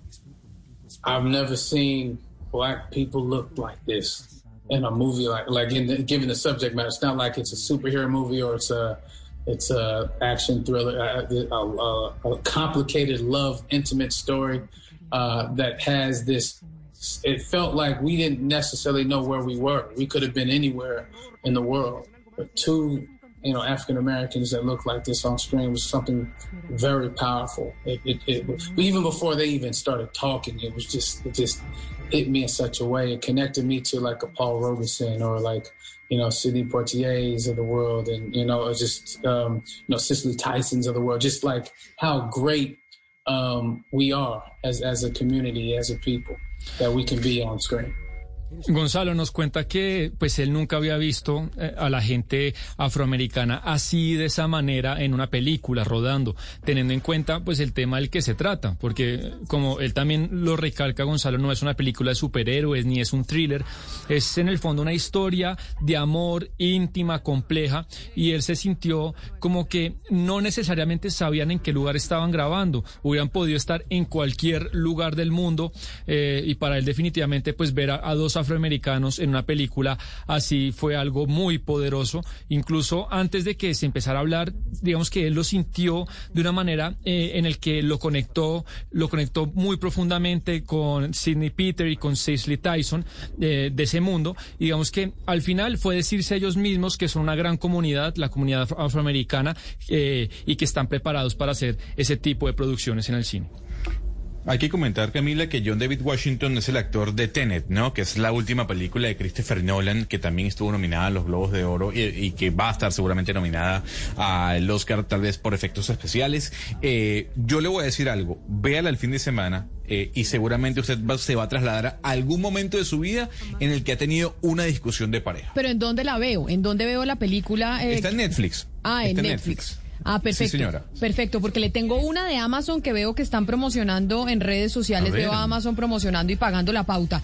Y es Un Príncipe en Nueva York 2, que es una gran película. Pero ese Príncipe en Nueva York 2 es que ahora en Amazon Prime está la vieja, la que nos vimos cuando éramos chiquitos, que era este príncipe que llegaba desde un país de África a Nueva York y trabajaba en McDonald's, ¿no? Que era McDowell's. Se llamaba en la película. La película de Eddie Murphy. Es Recuerde que lo que hacen, que es, es muy buena. Recuerde que lo que hacen la- la- las, las plataformas de streaming en este momento es cuando van a lanzar una nueva cinta de alguna, de un film que fue publicado, que fue lanzado en los, en los 70, en los 80, lo que hacen ellos es comprar los derechos de la vieja para que la gente entienda un poco el contexto y así darle promoción a la nueva cinta. Sí, Un Príncipe en Nueva York, eh, parte 2. Pero la 1 No me es que es que yo no me acuerdo de la 1. Mejor dicho, es que están promocionando la parte 2, que es la vieja, la que nosotros ya nos vimos. Es la vieja, Y la 1, ¿qué pasa en la 1 y qué pasa en la 2? A mí ya se me olvidó entonces. No, en la pues una yo ca- la 2 no la he visto. Ah, Hugo Mario. No, no, en la 1 Camila, eh, Eddie, Eddie Murphy es, es un eh, príncipe, un heredero del trono de un país africano que llega a Estados Unidos, a Nueva York, e intenta ponerse en los zapatos de un ciudadano común y corriente. Claro, de trabajando. amigos, pero, trabaja, pero- trabaja en una, en una, en una, en un en restaurante de comida rápida. En bueno, McDonald's, trabaja en McDonald's. Pero mi pregunta es, esta, esta segunda, esta segunda parte de un príncipe en Nueva York que llega él, eh, se llamaba Zamunda. El, el país Sí, de donde sí, el llegaba. reino. El, el rey- el reino de Zamunda. Y él se enamora de la. Eh, Camila, él se enamora de la hija del dueño de- del restaurante, restaurante. de- donde venden hamburguesas. Claro, pero, sea, sí, pero obviamente. esa, pero esa es la uno y entonces la dos, ¿cuál es? Es que no entiendo. Por hecho, yo me acuerdo No, de es que la 2 se va a lanzar. O sea, la 2 se va a lanzar. No, nosotros vimos la uno. Exactamente, lo que viene es una Ah, segunda parte que está producida entiendo. por Amazon. Entonces, eso es lo que están promocionando. Lo que está promocionando Amazon Prime es, a ver, tenemos una nueva película que es la continuación del clásico, que es la segunda parte. Ah, o sea, pero entonces para vernos la dos, que es la nueva, nos toca, nos toca vernos la primera. Nos toca vernos la primera y Claro. acordarnos de la película que estamos narrando ahorita. Efectivamente, que es lo que hacen todas las plataformas. Cuando van a publicar una nueva película, cuando van a lanzar una nueva película, Camila, que es una continuación de alguna cinta ya vieja, una secuela o una precuela, lo que hacen es posicionar la cinta ya clásica para que la gente entienda un poco el contexto. Ah, perfecto. Entonces me voy a ver este fin de semana otra vez la vieja, la del señor llegando a Magdo. Es que es buenísima. Esa película es, Es muy muy, buena. buena. Y además es de esas películas que uno termina feliz porque se ríe, pasa un buen momento. Y entonces la dos ¿es la continuación de esa primera o es el remake de la primera? No, es la continuación. No, es la continuación, es la continuación. Es que, a, a ver, Camila, yo le voy a decir algo. Las películas de, de comedia de los 80 no son nada aburridas, son clásicos. La Academia de Pilotos, La Academia de Policía, Un Príncipe en Nueva York, todas las películas de Chevy Chase. Son clásicos que sin duda alguna uno termina feliz luego de la película. Ah, perfecto, pero Eddie Murphy no se verá ya un poquito muy mayor a comparación de, de, la, de la primera eh, de la primera película de Un Príncipe en Nueva York 1. Fíjese que yo vi una entrevista que le hicieron en CNN y no lo veo tan golpeado. O sea, no lo veo tan golpeado como, por ejemplo, vi Al Pacino en los Globos de Oro o a Ben Stiller, ¿no? Que ya tiene canas en su cabellera por completo. Eh, el señor parece que no ha pasado, no ha pasado el tiempo. Es como Tom Cruise, ¿no? Que se mantiene igualito desde hace 15 años. No evoluciona. Ah, ok, pero es que, es que hace 33 años y 33 años por más de que usted pues se mantenga muy bien y se conserve, Gonzalo, 33 años son 33 años. O sea, la película es del el señor se mantiene muy 88, bien. por eso digo. Pero se mantiene muy de- bien, se mantiene Debe muy estar bien. golpeado. Al- algo golpeado sí debe estar. Por eso digo, pero Que mucho tiempo, demasiado tiempo. me dicen aquí que la película esta, la de Amazon, del eh, Príncipe de Nueva York 2, que lo que le... mm, Digamos, el tema es que el rey va a buscar un heredero que según él, por ley, debe ser hombre porque él tiene solo hijas. Y entonces vuelve a Nueva York porque le aparece un hijo hombre en Nueva York. Ah, mira, entonces, por eso, el príncipe vuelve Dejó de esa semilla, ¿no? El a señor dejó Nueva York. la semilla. No, qué maravilla. Entonces tenemos dos películas, tres de hecho, para ver este fin de semana. Un Príncipe en Nueva York, uno que es eh, recordar la película de los 80 para poder vernos la película, eh, la nueva que se estrena de Un Príncipe en Nueva York 2. Y la de Zendaya que está en Netflix, todo en plataformas. Y la de Zendaya que está en Netflix que se llama Gonzalo para buscarla. Malcolm and Marie. Y por cierto, para los fanáticos de los superhéroes eh, que, que tienen Disney Plus, tienen que ver WandaVision. Hoy se mm, lanzó el último capítulo de esta primera temporada. Yo no voy a hablar absolutamente nada de la serie, pero es la serie, nada más le doy el número, más vista en cualquier plataforma a nivel mundial. Es una maravilla de serie. Wanda, Es buenísima WandaVision. WandaVision. Es muy Sí, es buenísima. ¿Pero de qué se trata? Es, es, es como una, una serie de los Avengers, básicamente, pero de la historia de Wanda, que es, si no estoy mal, es como una de las, de las, pues de los, de los Avengers más poderosos que hay. Pero es buenísima porque como que ellos aparecen de pronto como en los 50 y entonces cada capítulo es como un homenaje a esas series de los 50 como eh, Mi Bella Genio, el Brady Bunch, después pasa a los 70 y así va No, no avanzando y es como la historia no de Spoiler. Vision. Pero No de Vision es como un spoiler, robot, por favor. pero está muy bien hecha. la verdad es mí me fascina. Vision es un héroe, a ver, Vision, Vision es un héroe de los Avengers. Eh, pero no es un spoiler. robot, Yo pero nada es un robot. Pero yo, pero yo le voy a decir lo siguiente. A mí no me gusta hablar de esta serie ni de ninguna, sobre todo de esta serie porque la gente espera o esperaba, eh, porque hoy fue- se publicó, se lanzó el último capítulo, todos los viernes para ver un nuevo capítulo. Yo simplemente les estoy diciendo que es la serie más vista en este momento en todo el mundo y que la gente tiene que verla si es amante de Marvel, de los Avengers y de los superhéroes. Bueno, muchas cosas por ver, pero es- las de este fin de semana entonces son un poquito más light y que nos ayudan a estar eh, contentos. Yo voy a ver Príncipe en Nueva York 1 y 2 y me voy a ver la suya de Zendaya, Gonzalo. Gonzalo, ¿está comido uchuvas? ¿Sabe qué son las uchuvas? Uchúas, no, no tengo ni idea. Ah, bueno, es que... Yo de Colombia está el chocorramo. ahí. No, no, no, no, no. Voy a hacer una pausa y cuando regresemos le voy a hablar de las uchuvas porque resulta que esa es una fruta insignia colombiana, producto de exportación. No hay nada más rico que la mermelada de uchuva. y están en crisis los eh, agricultores que precisamente son los que cultivan las uchuvas. Ya le cuento qué es la uchuva y de qué se ha perdido al no saber y no haberla probado. Colombia está al aire.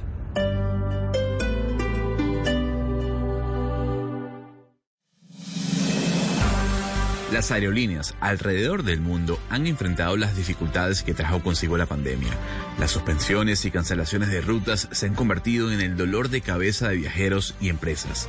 Hoy, a las 12 y 15 y luego de las noticias del mediodía, hablaremos con el director de la Aeronáutica Civil, Juan Carlos Salazar, sobre el futuro de la aviación comercial en Colombia y en el mundo. Y ahora en Blue Radio, la verdad sobre las vacunas para COVID-19. No creas en cadenas de WhatsApp o videos que te invitan a no vacunarte por supuestas conspiraciones y eventos adversos con la vacuna. Nada de eso tiene un soporte científico. Las vacunas contra COVID-19 han sido desarrolladas con base en evidencia científica y se han probado en estudios clínicos muy rigurosos que avalan su uso. La mejor estrategia es prevenir la infección mediante la vacuna, pues a la fecha no hay medicamentos disponibles que sean efectivos para el manejo de la enfermedad. Cuida tu vida, cuida la vida de tu familia. Vacúnate. Vacúnate. Blue Radio.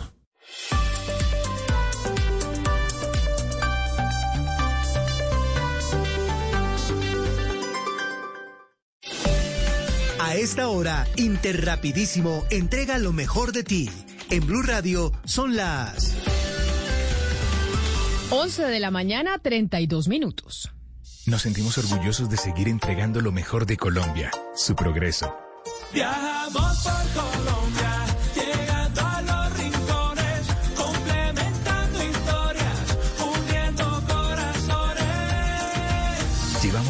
32 años entregando lo mejor de los colombianos en cada rincón del país. Y no pares de sonreír, es la esencia de nuestro país. Inter rapidísimo, entregamos lo mejor de ti. Colombia está al aire. Yo le dije al comenzar este espacio, Camila, que hoy mucha gente mm, publicaba canciones y cuando hablo de mucha gente me refiero a cuartobates. Eh, cuando hablo de, de cuartobates en términos venezolanos, Camila, hablamos de superestrellas, ¿no? Y ya le puse una primera canción eh, que la sacó Bruno Mars, que la publicó Bruno Mars. Pero ahora vengámonos a Colombia, Camila, porque el señor J Balvin también publica un nuevo single. Okay. Yeah. Let go. Ten again. Let go. Yeah. Sky. Maggi. Estamos rompiendo Maggi. Fuerte como Tyson Maggi. Siempre celebrando Maggi. Cuando nadie me la dio, yo me la di. Ey, ey, ey. Estamos rompiendo Maggi. Como rompió Cristiano en Madrid. Como Messi en Barça, Maggi. Cuando nadie me la dio, yo me la di, me la di. Ey, ey, bro, ey, ey. Yo tengo Louis Vuitton hasta las Crocs. Haciendo money a los nivel pro. Recogiendo moneda a los Mario Bros. Gracias al que me la dio. Estamos bien, gracias a Dios. Sin cadena y sin reloj. Aquí la joya soy yo. Y eso que no soy divala.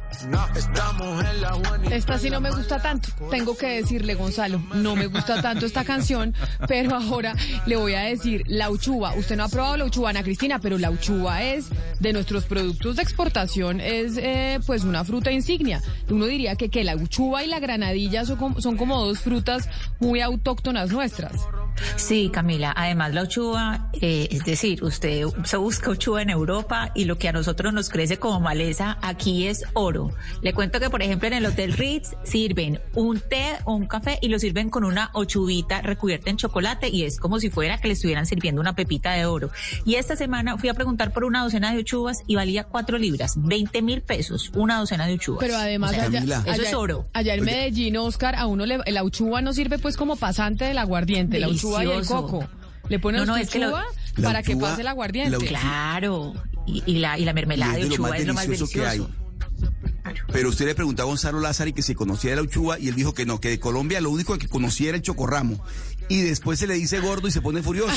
O sea, chocorramo todo el día. ¿Usted le parece poco? Ajá.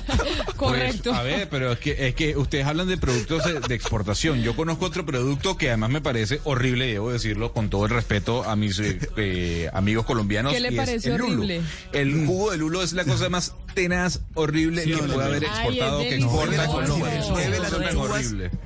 Hay que, tiene que venir al Valle para que pruebe una lulada, Gonzalo. Una lulada que es lo mejor que hay. El lulo es delicioso, lo que pasa es que da una gastritis, una cosa delicada. Usted después se toma un jugo de lulo y queda con ese estómago, pero mejor dicho. Pero le digo lo de las uchuvas, porque los cultivadores de uchuva están muy preocupados, como otros sectores de los cuales hemos hablado durante toda la semana, porque necesitan reactivar la, la, producción de esta fruta, que es una fruta insignia en nuestro país, que se ha visto afectada por la pandemia. En el municipio de Chipaque, en Cundinamarca, en donde se da la uchuva, alrededor de 42 familias entraron en crisis porque se quedaron con sus cosechas y toneladas de uchuva, de esta delicia que, como dicen a Cristina, se vende en el Ritz y se pone recubierta de chocolate al lado de un té pues completamente perdidas. Rosa Flores es precisamente cultivadora de uchuva. Doña Rosa, bienvenida. Buenos días.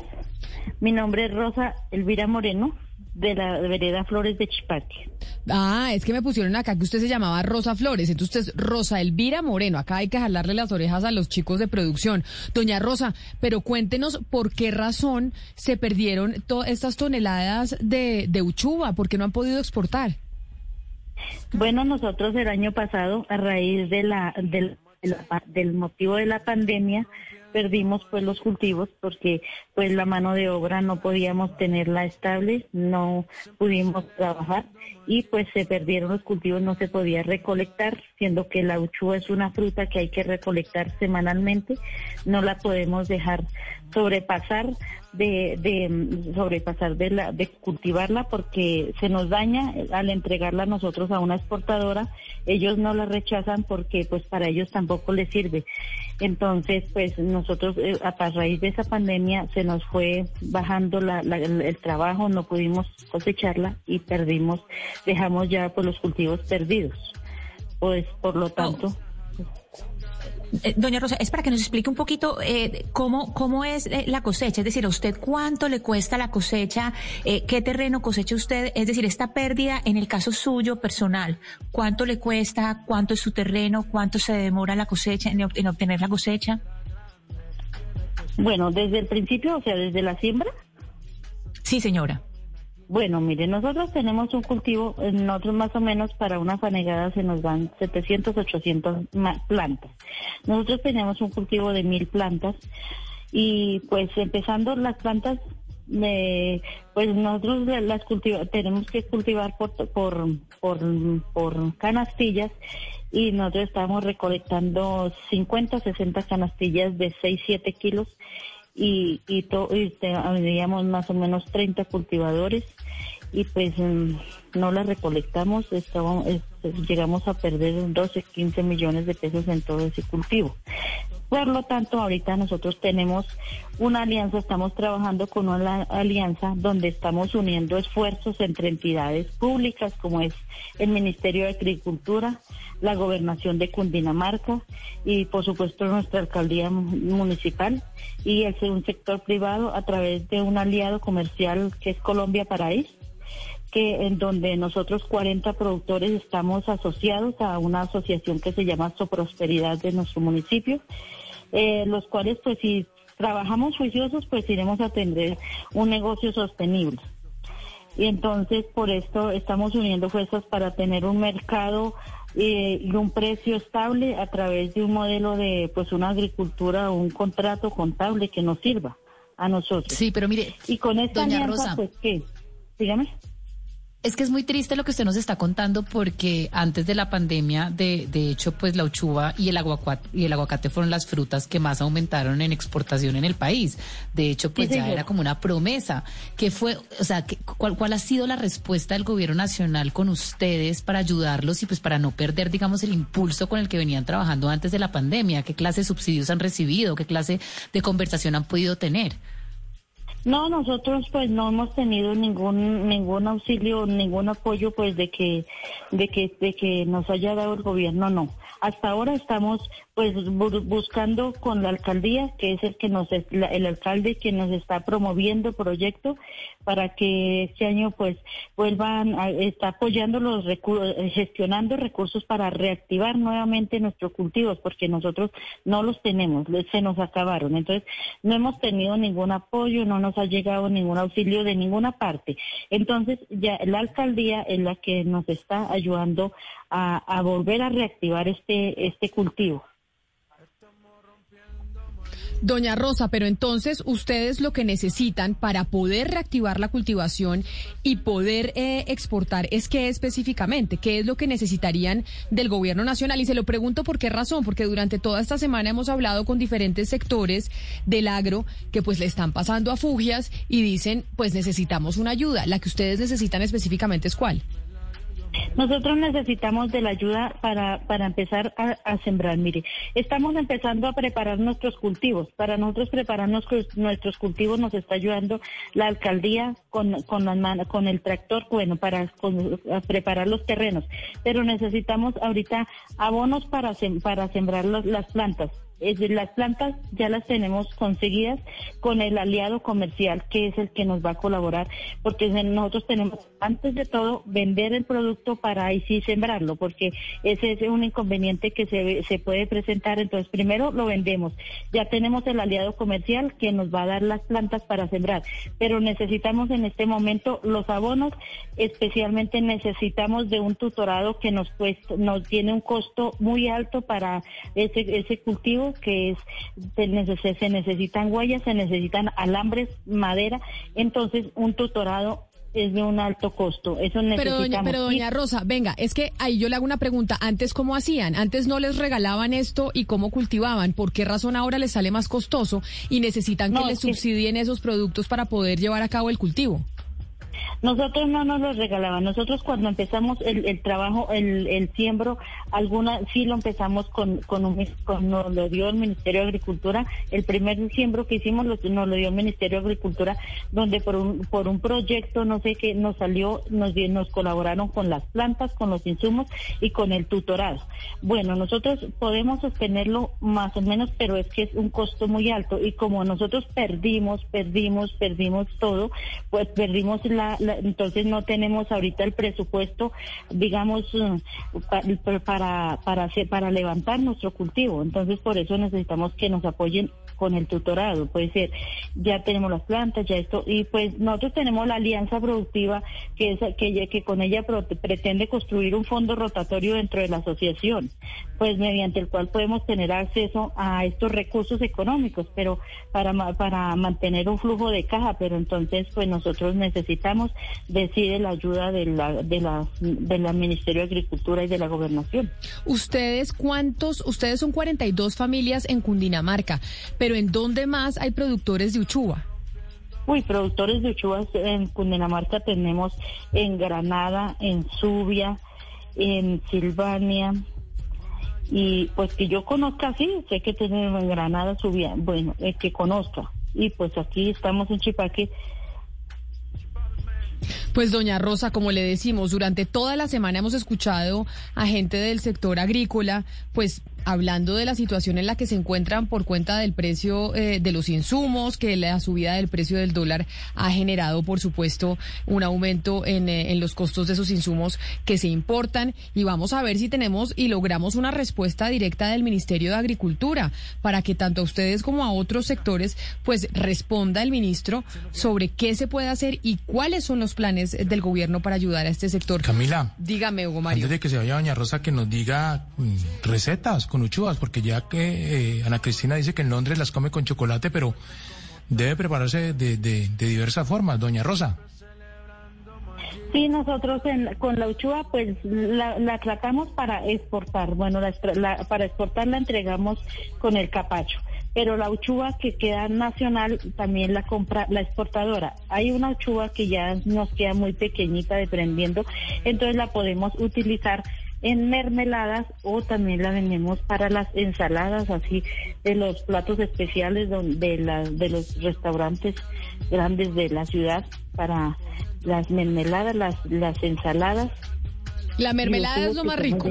La mermelada de uchuva es la mejor mermelada de todas. Ensaladita, en una ensaladita, qué delicia. En una ensalada también. Uy, y no, y aparte de esto, la uchuva también pues tiene tiene muchas bendiciones porque es para remedios. De los remedios también sirven muchísimo de la uchuva y, y especialmente para exportar, porque nosotros lo que también nos sirve para exportar, en Europa la utiliza mucho y, de por sí que el cultivo que nosotros hacemos es un cultivo limpio, no es orgánico, pero es un cultivo limpio.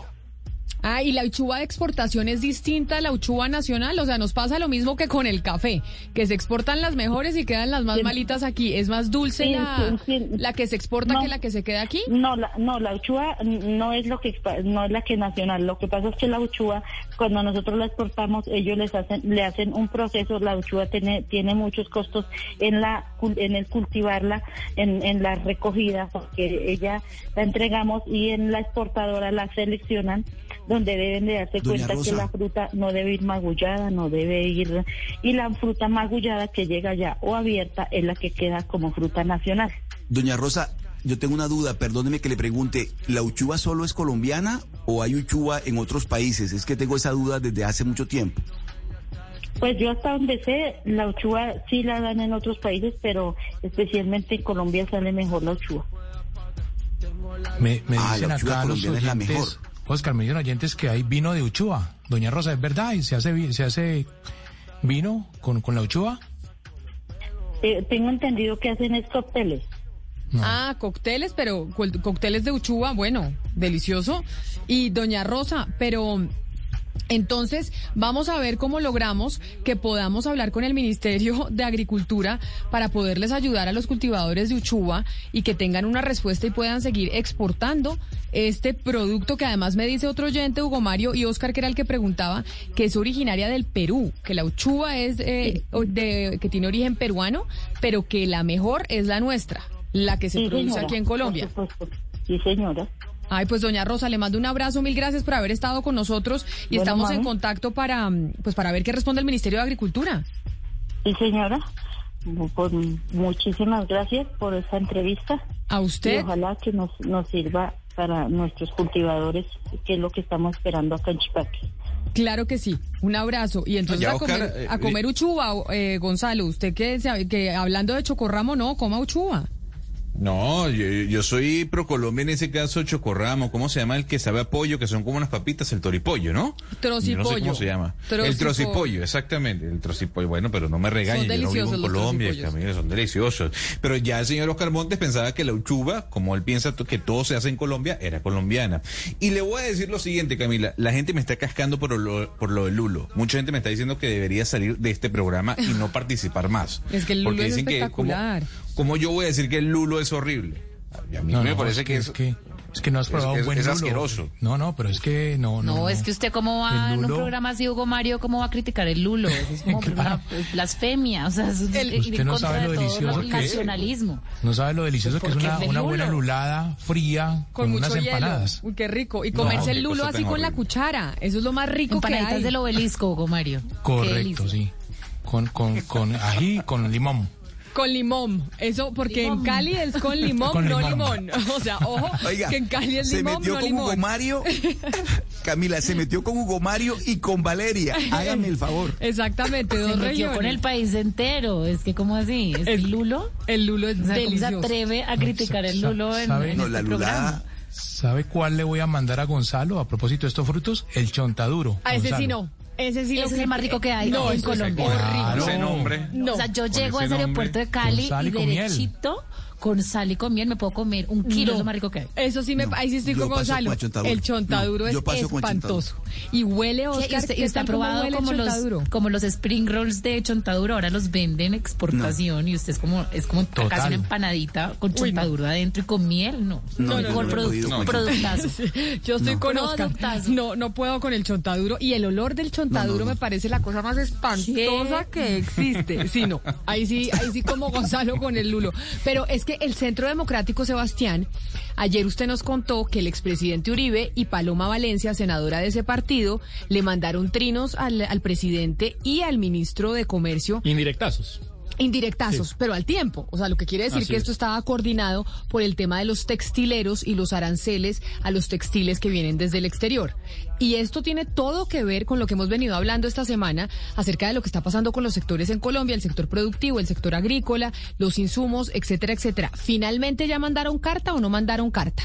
Sí, Camila, eh, yo le conté ayer que en la bancada estaban discutiendo cómo presionar al gobierno en este sentido. Estaban hablando del proyecto de ley y se decidieron por hacer una carta, carta que salirá más tarde en las redes o en los comunicados del Partido Centro Democrático. Es una carta, Camila, dirigida al presidente Iván Duque, firmada por 22 congresistas. Si usted piensa que en el partido hay 39 congresistas, un cálculo así rápido diría es el 55% de la bancada del Centro Democrático, en la que primero empiezan enumerando una cantidad pues, de estadísticas negativas del sector, eh, que han perdido 120 mil empleos eh, durante el 2020 y al final le tiran dos peticiones al presidente y dos críticas, pues así es como, la lectura que yo hago.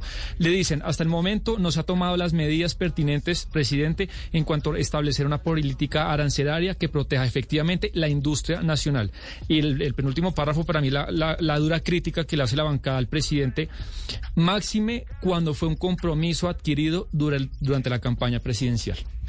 Es decir, el partido de gobierno, el del Centro Democrático, le está mandando a Duque, oiga, cumpla sus promesas que usted no les está cumpliendo y casi todos los congresistas 22, del partido. Son 39, 19 en Cámara y 20 en Senado y la firman 22. Por ejemplo, faltan pesos pesados. No veo a José Obdulo Gaviria, no veo a María Fernanda Cabal, en Cámara no veo a Gabriel Santos. Entendería yo que no están de acuerdo con esto, pero bueno, 22 sería la mitad más o menos. Pues sí, un montón. Sí. El partido de gobierno reclamándole a su presidente que no está cumpliendo lo que prometió en campaña. Sí, y, y también otra parte que para mí es una crítica implícita dice, desde que se tumbó el decreto que está incluido en el Plan Nacional de Desarrollo, se han hecho mesas y reuniones con el, el Ministerio de Comercio, más de 34 en las que no ha habido ningún avance. También una, una pullita, Sebastián, una pullita Valeria, al, al ministro de Comercio. Pero Sebastián, además que ellos son los defensores del libre mercado, es decir, supuestamente en todo el discurso que hay en contra de Petro, etcétera, es que ellos van a defender el libre mercado, el capitalismo, etcétera, y pues no hay una medida, digamos, eh, pues más que, que vaya en contra del libre mercado que poner aranceles y subir aranceles que ya están altos de por sí. La propuesta es subirlos aún más, eso es nacionalizar la, economía. Pues ahí está, la carta que le envían los del Centro Democrático, 23 congresistas, al presidente Duque y a su ministro de Comercio por todo el tema arancelario. Son las 11 de la mañana, 52 minutos. Ya regresamos porque vamos a ir con nuestra sección de las vacunas, porque vamos lento en el proceso de vacunación, pero de todas maneras hay que seguir respondiendo las dudas que tienen muchos oyentes sobre la vacuna, qué pasa si se la pone, si no se la pone. Ya saben ustedes que en el 301-764-4108 nos pueden enviar sus preguntas y nosotros se las trasladamos a dos expertos para que les contesten. Colombia está al aire.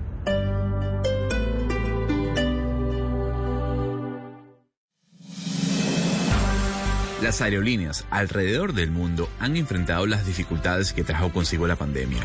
Las suspensiones y cancelaciones de rutas se han convertido en el dolor de cabeza de viajeros y empresas. Hoy, a las 12 y 15 y luego de las noticias del mediodía, hablaremos con el director de la Aeronáutica Civil, Juan Carlos Salazar, sobre el futuro de la aviación comercial en Colombia y en el mundo. En. Don't miss Shop, Play, Win Monopoly at Albertsons and Safeway. You could win free groceries for a week, month, or a year.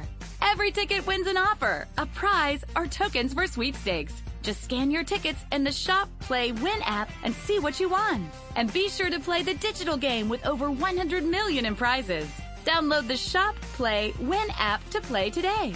No purchase necessary. See rules at www.shopplaywin.com. Hasbro is not a sponsor of this promotion.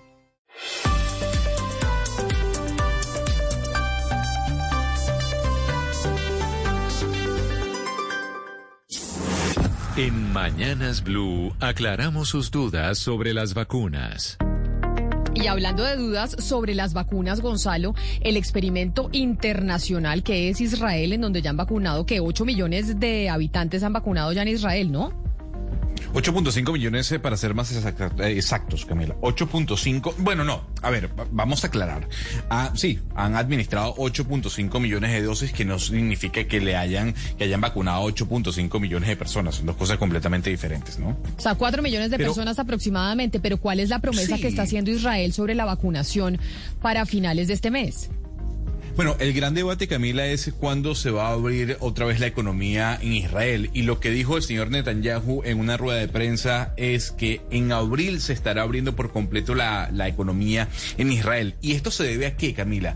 A que ya ellos tienen una fecha de culminación sobre eh, la fase o el plan de vacunación en ese país. Le doy la fecha para el 16 de marzo, según Netanyahu, todos los ciudadanos en Israel, adultos, tanto adultos jóvenes como adultos mayores, estarán vacunados. Eso quiere decir que el país estará abierto por completo a partir del mes de abril.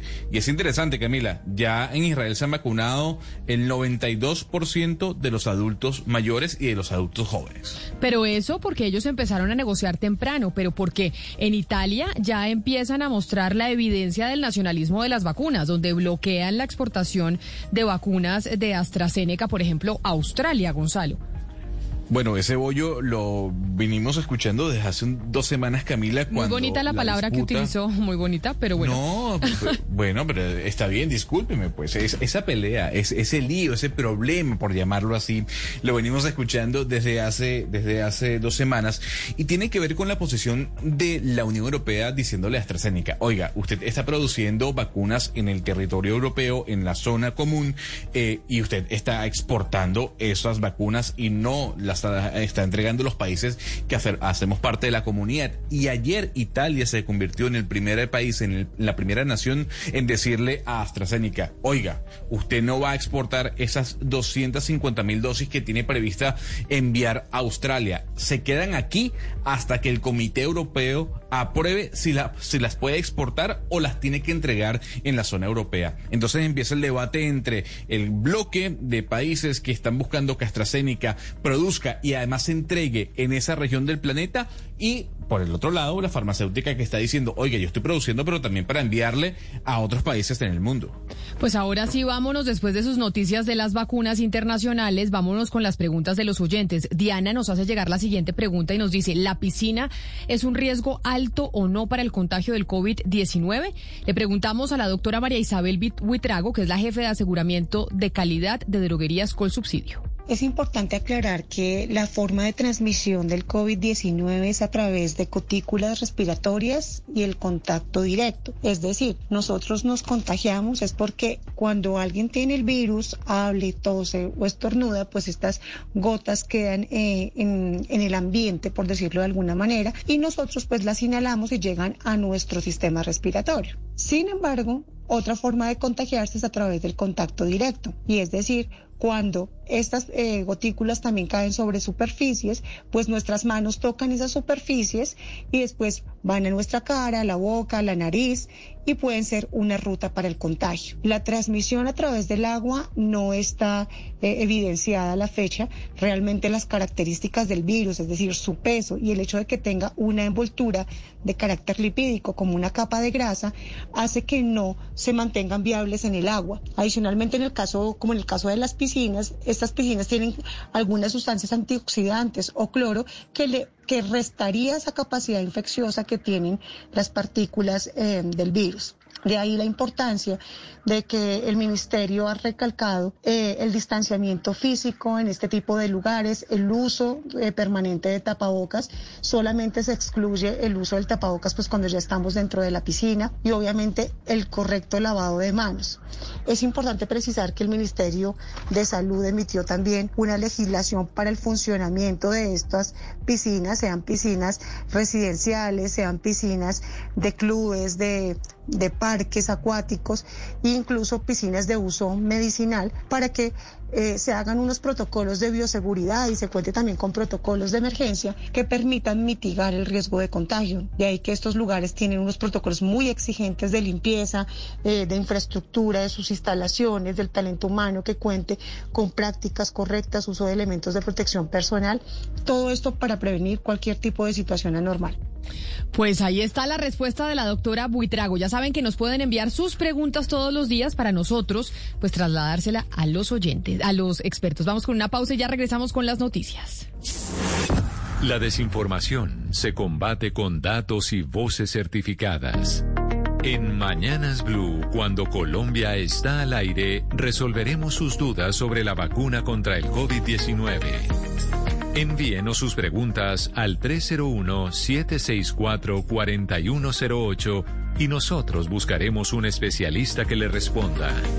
Blue Radio, la nueva alternativa. Existe. With Metro by T-Mobile, your hard-earned money goes further. This tax season, there's zero fees to switch. Enjoy Metro's lowest price, just 25 bucks a line for four lines. Plus, get four free Samsung Galaxy phones when you switch. Now that's the best deal in wireless. Metro by T-Mobile, empowering you to rule your day. All lines lose promo rate if any deactivates. No fees on select phones. Limit one per line with eligible port. Excludes sales tax. Limited time offer. Additional terms apply. See metrobytmobile.com. There once was a dad who set out on a great quest to find the perfect Coke flavors at his family's request. So he went into a local store and grabbed the Coke Cherry Vanilla, Coke Cherry, and more. At dinner, they sipped Coke flavors and rejoiced. For everyone made their own delicious choice. Coca Cola flavors. Unbelievably delicious. With so many delicious Coca Cola flavors and Coca Cola Zero Sugar flavors options to choose from, you'll have to taste them all.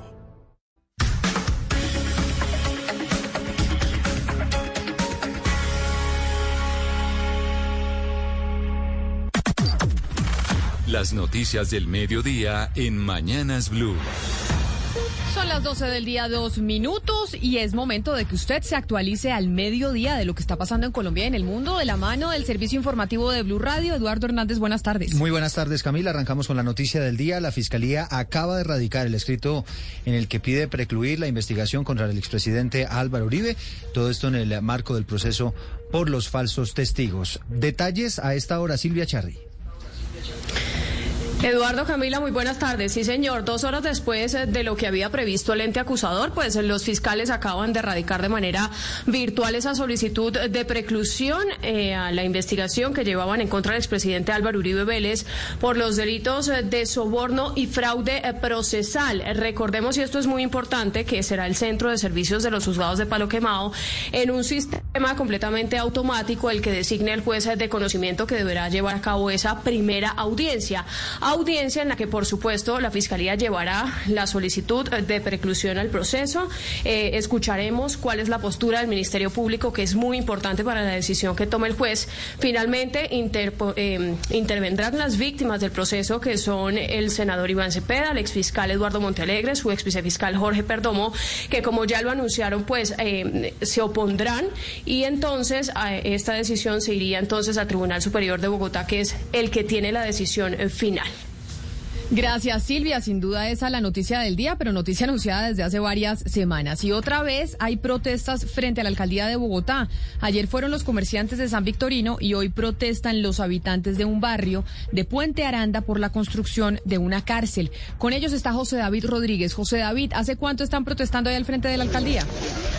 Hola Camila, por lo menos una más de una hora completan aquí los habitantes de Puente Aranda protestando frente a la alcaldía porque piden no se construya esta, carte- esta cárcel que es el proyecto del distrito. Señor, buenas tardes, buenas tardes, bienvenido a Blue Radio.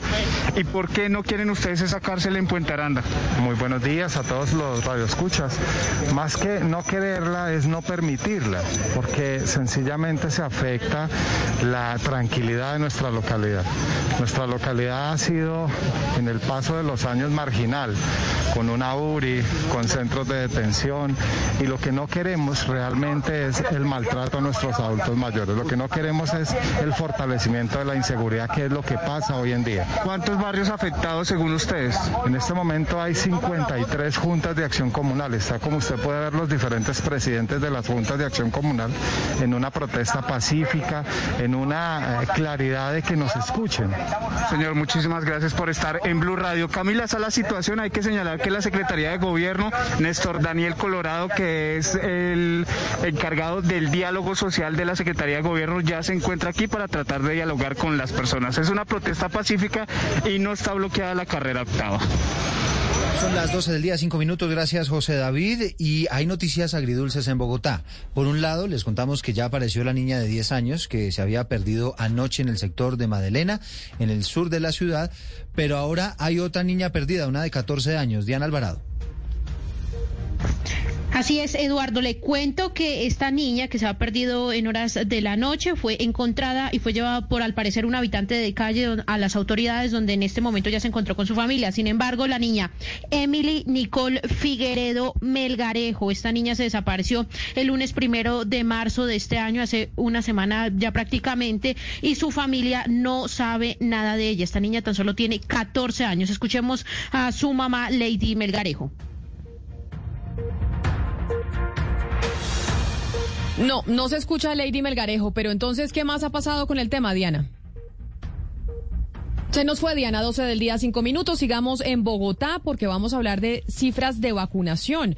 Porque Bogotá, pues a pesar del lento ritmo al que avanza la vacunación en Colombia, es una de las ciudades del país en donde más rápido se ha llevado a cabo este proceso. ¿Qué dicen las cifras en la capital del país, Angie Camacho? Buenas tardes. Según la Secretaría de Salud, el balance de vacunación en Bogotá alcanza el 0.94%, es decir, la población que al día de hoy ha recibido la dosis. Así las cosas, con fecha al 4 de marzo, de las 80.744 dosis entregadas por el Gobierno Nacional, ya han sido aplicadas a personal de primera línea y adultos mayores 54.510. Según la Secretaría de Salud y la alcaldesa Claudia López, ya se logró la vacunación total a personas mayores de 80 años en el 100% de los hogares de cuidado geriátrico en la capital. Este domingo se espera terminar con la aplicación de la primera dosis al 100% del personal de la salud de primera línea en al menos 71 instituciones de salud de la capital. Angie Camacho, Blue Radio. Angie, gracias. Son las 12 del día y 7 minutos. En Cincelejo, una mujer de 80 años se convirtió en la primera excombatiente de las FARC en ser vacunada contra el COVID-19. La historia con Estefanía Montaño. Hola, buenas tardes. Sí, mire, se trata de doña Gladys, de 80 años de edad, quien después de recibir una llamada de su EPS asistió de manera voluntaria a la primera fase de su proceso de vacunación contra el coronavirus. Muy emocionada, aseguró que recibe la vacuna como una dosis de esperanza para seguir adelante. Me siento muy bien, gracias a mi Dios.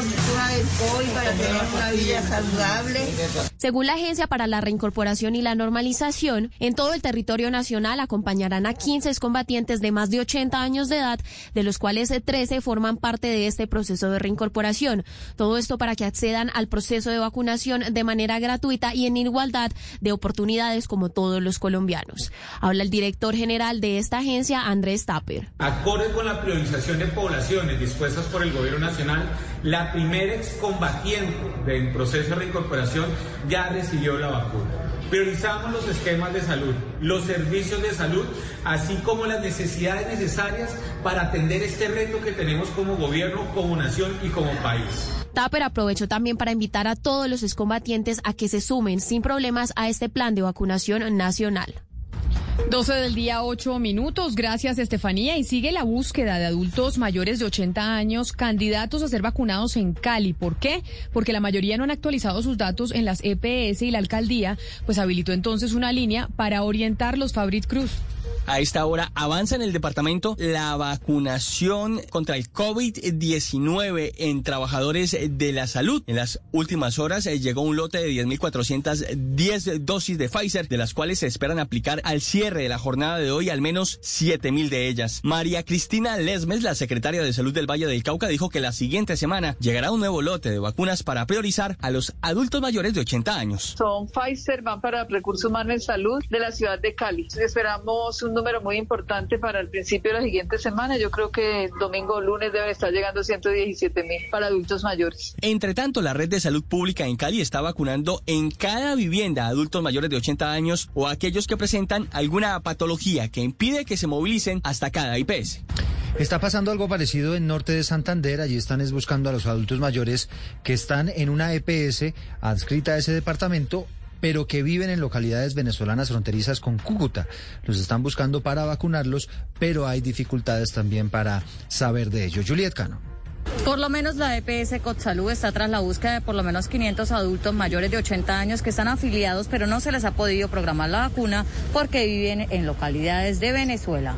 Luz Amparo Ramírez, directora de la EPS Cosalud en Norte de Santander. Tenemos problemas de contactabilidad, especialmente con la población que se encuentra ubicada en el municipio de Villa del Rosario, que es una población flotante y que en la mayoría de las ocasiones eh, vive en el país vecino. Es a ellos a los que estamos eh, buscando llegar y le pedimos que por favor se acerquen a nosotros. Eh, es muy fácil contactar y acceder a COSA, al EPS, a través de cualquier celular al numeral 922. Los intentos de esta EPS también es el de otras que no tienen la posibilidad de hallar a los abuelos debido a que no viven en Cúcuta y sus familiares no saben cómo ubicarlos. 12 del día 10 minutos y a propósito de vacunas, la Organización Mundial de la Salud ya ha distribuido más de 20 millones de dosis del mecanismo COVAX a países pobres y con bajos ingresos. Al parecer, Juan David, nosotros, Colombia, somos el único país de ingreso medio que se benefició con COVAX. ¿Y esto por qué? Sí, señora, pues son 20 países a los que ya han recibido estas 20 millones de vacunas, como lo mencionó el director de la OMS, Tedros Adhanom. Colombia está dentro de ellos, no porque esté dentro de los bajos, eh, de los países con bajos ingresos, sino porque Colombia ha cumplido con lo necesario que exige la Organización Mundial de la Salud para continuar con el Plan Nacional de Vacunación. Escuchemos, dentro de estos países se encuentra también Ghana, Uganda, Angola, Malawi, y escuchemos más bien lo que dijo el director de la Organización Mundial de la Salud, Tedros Adhanom. COVAX has delivered more than 20 COVAX ha entregado más de 20 millones de dosis de la vacuna COVID-19 a 20 países. En la próxima semana entregará 14,4 millones de dosis a otros 31 países para cumplir con la meta de los 51. Le cuento, Camila, pues que este, eh, nuestro país, sigue siendo el único país en las Américas en recibir estas dosis, 117 mil del mecanismo por parte de la farmacéutica Pfizer y se espera que el 31 de marzo lleguen otras 244 mil, pero por AstraZeneca. Son las 12 del día, 12 minutos. Hay más noticias. Aparte de la vacunación, les contamos que el presidente Iván Duque está liderando hasta ahora un consejo de seguridad en el departamento del Tolima. ¿Qué se ha sabido sobre este, esta reunión que tiene hasta ahora el jefe de Estado, María Camila? Eduardo y Camila, buenas tardes. Es un consejo de seguridad con el ministro de Defensa Diego Molano y toda la cúpula militar y de policía que encabeza el presidente Iván Duque desde Ibagué con el fin de definir estrategias para enfrentar a los grupos criminales que operan en esta zona y que intimidan a la población del departamento del Tolima. El presidente dio una instrucción a los altos mandos de las fuerzas militares y es que fortalezcan la red de denuncias para que la comunidad cuente cómo operan estos grupos, entre ellos las disidencias de las FARC. Queremos un mensaje también a todos los comandantes en nuestras regiones. La red de participación cívica tiene que seguir creciendo. Miren Navarro, miren Zapateiro.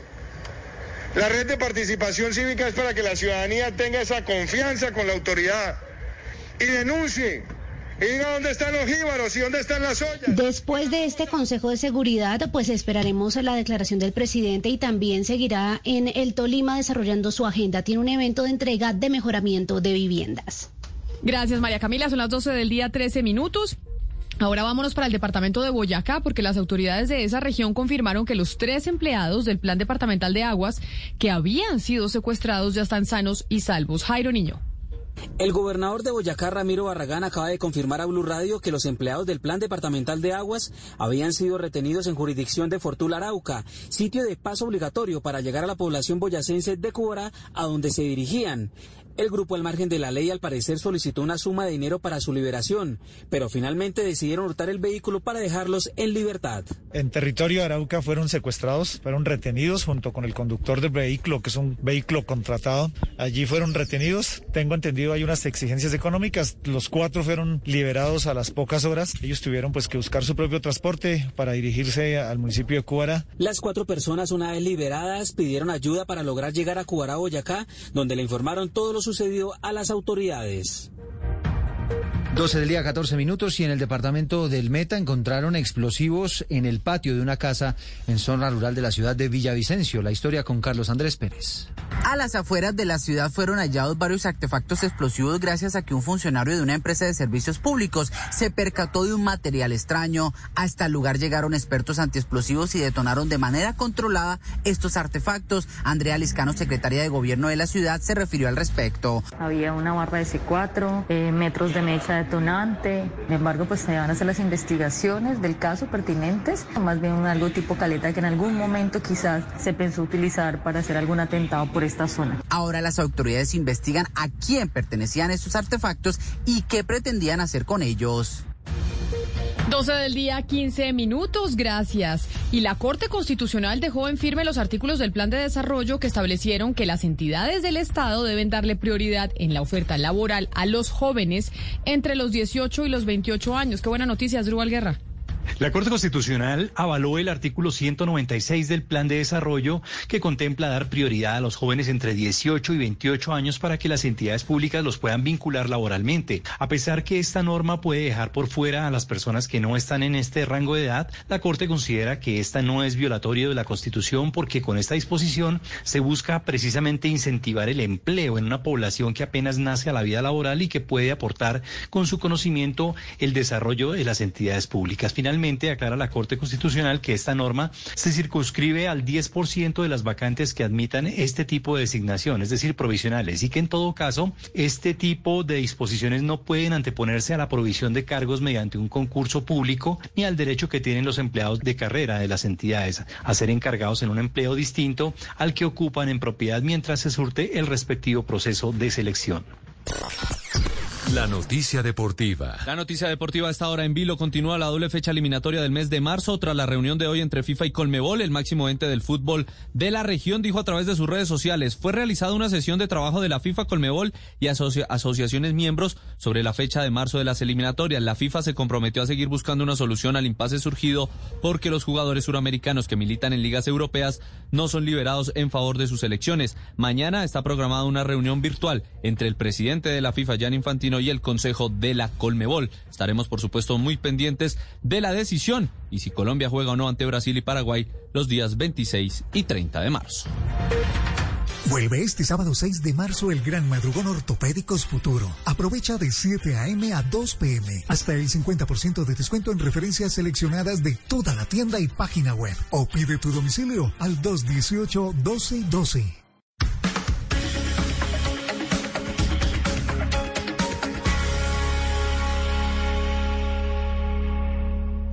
Una señal que se enlaza.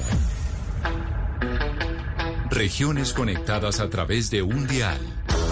A partir de este momento, Oscar Montes, Ana Cristina Restrepo, Hugo Mario Palomar, Valeria Santos, Gonzalo Lázari y Camila Zuluaga analizan y debaten. El tema del día. Colombia está al aire.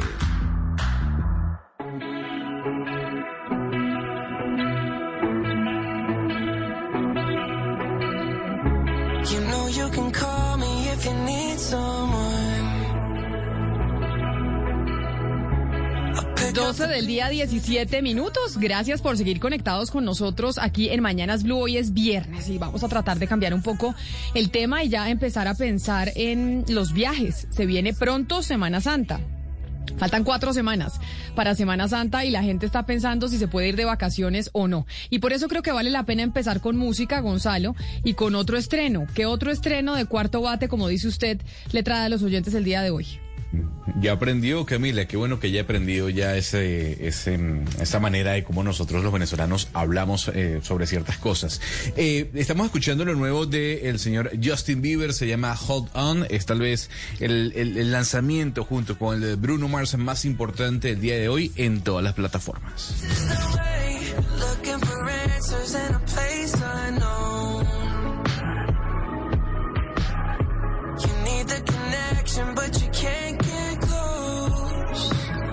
Y bueno, y con música nos vamos a pensar en el futuro de los viajes y de los viajes en avión, porque pues están comprando tiquetes, ahora Ana Cristina uno puede encontrar incluso tiquetes más baratos, pero ya por ejemplo Avianca anunció que cancelaba por un tiempo unas rutas internacionales, canceló la ruta Bogotá-Los Ángeles, Bogotá-Washington, Bogotá-Londres. Y también por ejemplo ayer estaba hablando el CEO de Lufthansa con la BBC y decía que no prevén que vaya a haber pues un ritmo de viajes a nivel internacional similar al que había antes de la pandemia hasta el 2025. Sí, Camila, además hay que acordarse que se cumple mañana, se cumple un año de la pandemia y por lo tanto son una cantidad de etiquetes que quedaban acumulados. Y que a la gente le empezaban a decir, mire, esos tiquetes no le podemos devolver la plata, le damos un bono, pero entonces la gente ya quiere usar esos tiquetes, se siente de alguna manera un poco más tranquila y va a usar esos tiquetes. Y, lo otro también, Camila, es que todos los días se reciben montones de ofertas, unos tiquetes, sobre todo vuelos internos, eh, a unos precios eh, absurdos, Camila, y uno dice, bueno, ¿qué está pasando acá? Estas ofertas tan baratas sí se pueden llevar a cabo y, y cuáles son las garantías de esos tiquetes tan, eh, tan regalados, es que son de 30 mil pesos y 40 mil pesos. Cuando hay encuestas sobre con qué sueñan los colombianos, con qué sueñan eh, cuando ahorran plata, qué es lo que quieren pagar, decían, uno, casa, es el primer sueño, dos, estudio, pero tres, viajar. Viajar es el sueño de muchos colombianos y pues viajar a diferentes partes del mundo sí o sí toca en avión. Y por eso yo creo que la mejor persona con la que podemos hablar aquí en Colombia sobre el futuro de la aviación, de verdad, cuándo vamos a volver a ver los niveles que teníamos de viajes prepandemia eh, en el planeta, es Juan Carlos Salazar, que es el director de la Aeronáutica Civil pero que además hace poco pues fue elegido como nuevo secretario general de la Organización de Aviación Civil Internacional, que es más conocida como OASI, que es un organismo especializado de Naciones Unidas y un órgano rector de la aviación mundial. Así que yo creo que es el más experto de los expertos para poder hablar sobre, bueno, y el futuro de los viajes en avión. ¿Qué? Doctor Salazar, bienvenido a Mañanas Blue, qué placer tenerlo con nosotros. Muy buenos días, Camille. Muchas gracias a ustedes por esta invitación. Yo me siento feliz de estar acá con ustedes. Yo hacía en la introducción y decía que Avianca nos canceló algunas rutas por cuenta de la pandemia porque no son rentables a destinos internacionales. El CEO de Lufthansa ayer decía que hasta el 2025 no vamos a ver el flujo de, de pasajeros que se veía antes de la pandemia. ¿Usted cómo lo ve, doctor Salazar? O sea, ¿realmente cuánto nos vamos a demorar en reactivar eh, los viajes internacionales? Yo soy un optimista convencido, Camila. Yo eh, he seguido y he trabajado en este sector, en la aviación civil, toda mi vida profesional y he visto que se trata de un sector eh, resiliente, de un sector que ha pasado por crisis similares y rápidamente y, con innovación, digamos, se reinventa y vuelve nuevamente a prestar el servicio que todos los que nos gusta volar, los que viajamos, esperamos tener. De manera que yo no me puedo comprometer con un tiempo. En realidad, pues eh, yo pienso que esta pandemia nos ha enseñado que es difícil predecir a ciencia cierta cómo va a ser la recuperación, pero yo pienso que va a ser en mucho más corto tiempo de lo que todos pensamos. Y en términos de conexión de Colombia, porque Avianca pues es nuestra aerolínea estrella, y con ese anuncio que nos dejó a todos con los ojos abiertos de cancelar esas rutas internacionales, le digo algunas de ellas, Washington, Los Ángeles, el Reino Unido, con esa cancelación no empezamos nosotros en Colombia a quedar un poquito más apartados que antes en términos eh, de vuelos internacionales y cada vez va a ser más caro viajar desde aquí? A ver, Camila, aquí hay que entender que en Colombia el, gobierno colombiano ha sido pionero y ha sido eh, muy responsable también en la apertura de la conectividad aérea. En Colombia recuperamos la conectividad aérea doméstica en tres semanas. Esto gracias pues a la decisión que tomó el gobierno nacional y la preparación que tuvimos para restablecer la conectividad aérea en nuestro país. Eh, la conectividad aérea internacional depende no solo de las decisiones que tome el gobierno colombiano o las aerolíneas colombianas, depende también de los demás países. Entonces, en la medida en que otros países van adoptando algunas restricciones o, eh, o incluso eh, limitan los viajes de pasajeros que llegan a esos destinos, pues se va a afectar la conectividad aérea. Eso es precisamente el reto que está enfrentando eh, no solo Colombia eh, y no solo las aerolíneas colombianas, sino la aviación mundial. Eh, precisamente desde la Organización de Aviación Civil Internacional se viene trabajando en el restablecimiento de los servicios de transporte aéreo, en el restablecimiento de la conectividad aérea internacional, pero para ello es necesario que hayan unas reglas de juego que sean comunes. La aviación mundial se basa sobre estándares, se basa con, sobre el hecho de que hay claridad para los viajeros, para las aerolíneas, para los gobiernos, sobre cuáles son los requisitos que se aplican a los vuelos internacionales y eso ha sido uno de los aspectos que se ha afectado más durante esta pandemia. Los países, por razones de salud pública y, de proteger la vida y la salud de los ciudadanos, vienen adoptando unas medidas unilaterales que afectan la conectividad internacional. Sí, doctor Salazar, le pregunto por restricciones de ingreso de vuelos a Colombia y concretamente de vuelos procedentes de Brasil. Usted entenderá que muchos están a la expectativa del partido Colombia-Brasil de eliminatorias. De aquí al 26 de marzo, ¿usted cree que podrá autorizarse el ingreso de vuelos procedentes de Brasil en donde la crisis sanitaria está muy complicada? Esa es una respuesta que solo puede dar el ministro de Salud, eh, que con su grupo de asesores y de expertos viene haciendo un seguimiento a cómo evoluciona la pandemia en, en ese país y digamos que esa nueva cepa. Eh, Colombia ha sido muy responsable eh, en esta materia. Si bien hemos mantenido la conectividad aérea doméstica y, e internacional en la medida en que mm, el número de pasajeros así lo permita, eh, también el Ministerio de Salud del Gobierno ah, en representación del gobierno nacional, pues adopta medidas de protección de la salud pública de todos los colombianos. Esta es una de ellas y pues el, señor ministro de Salud con su equipo de asesores permanentemente evalúa y, seguramente eh, ni un día más ni un día menos de lo necesario estarán suspendidos la conectividad con Brasil. Claro. Doctor Salazar, viendo tal vez la noticia más importante en temas aeronáuticos de Oceanía, la misma hace referencia a Qantas, eh, que es tal vez una de las aerolíneas más importantes del planeta. Y, esta compañía desde hace algún tiempo está ofreciendo vuelos misteriosos, vuelos que despegan de un mismo aeropuerto, dan una vuelta y aterrizan en ese aeropuerto, para incentivar el consumo, eh, para incentivar la compra de etiquetes y para que la gente vuelva a recordar lo que era volar.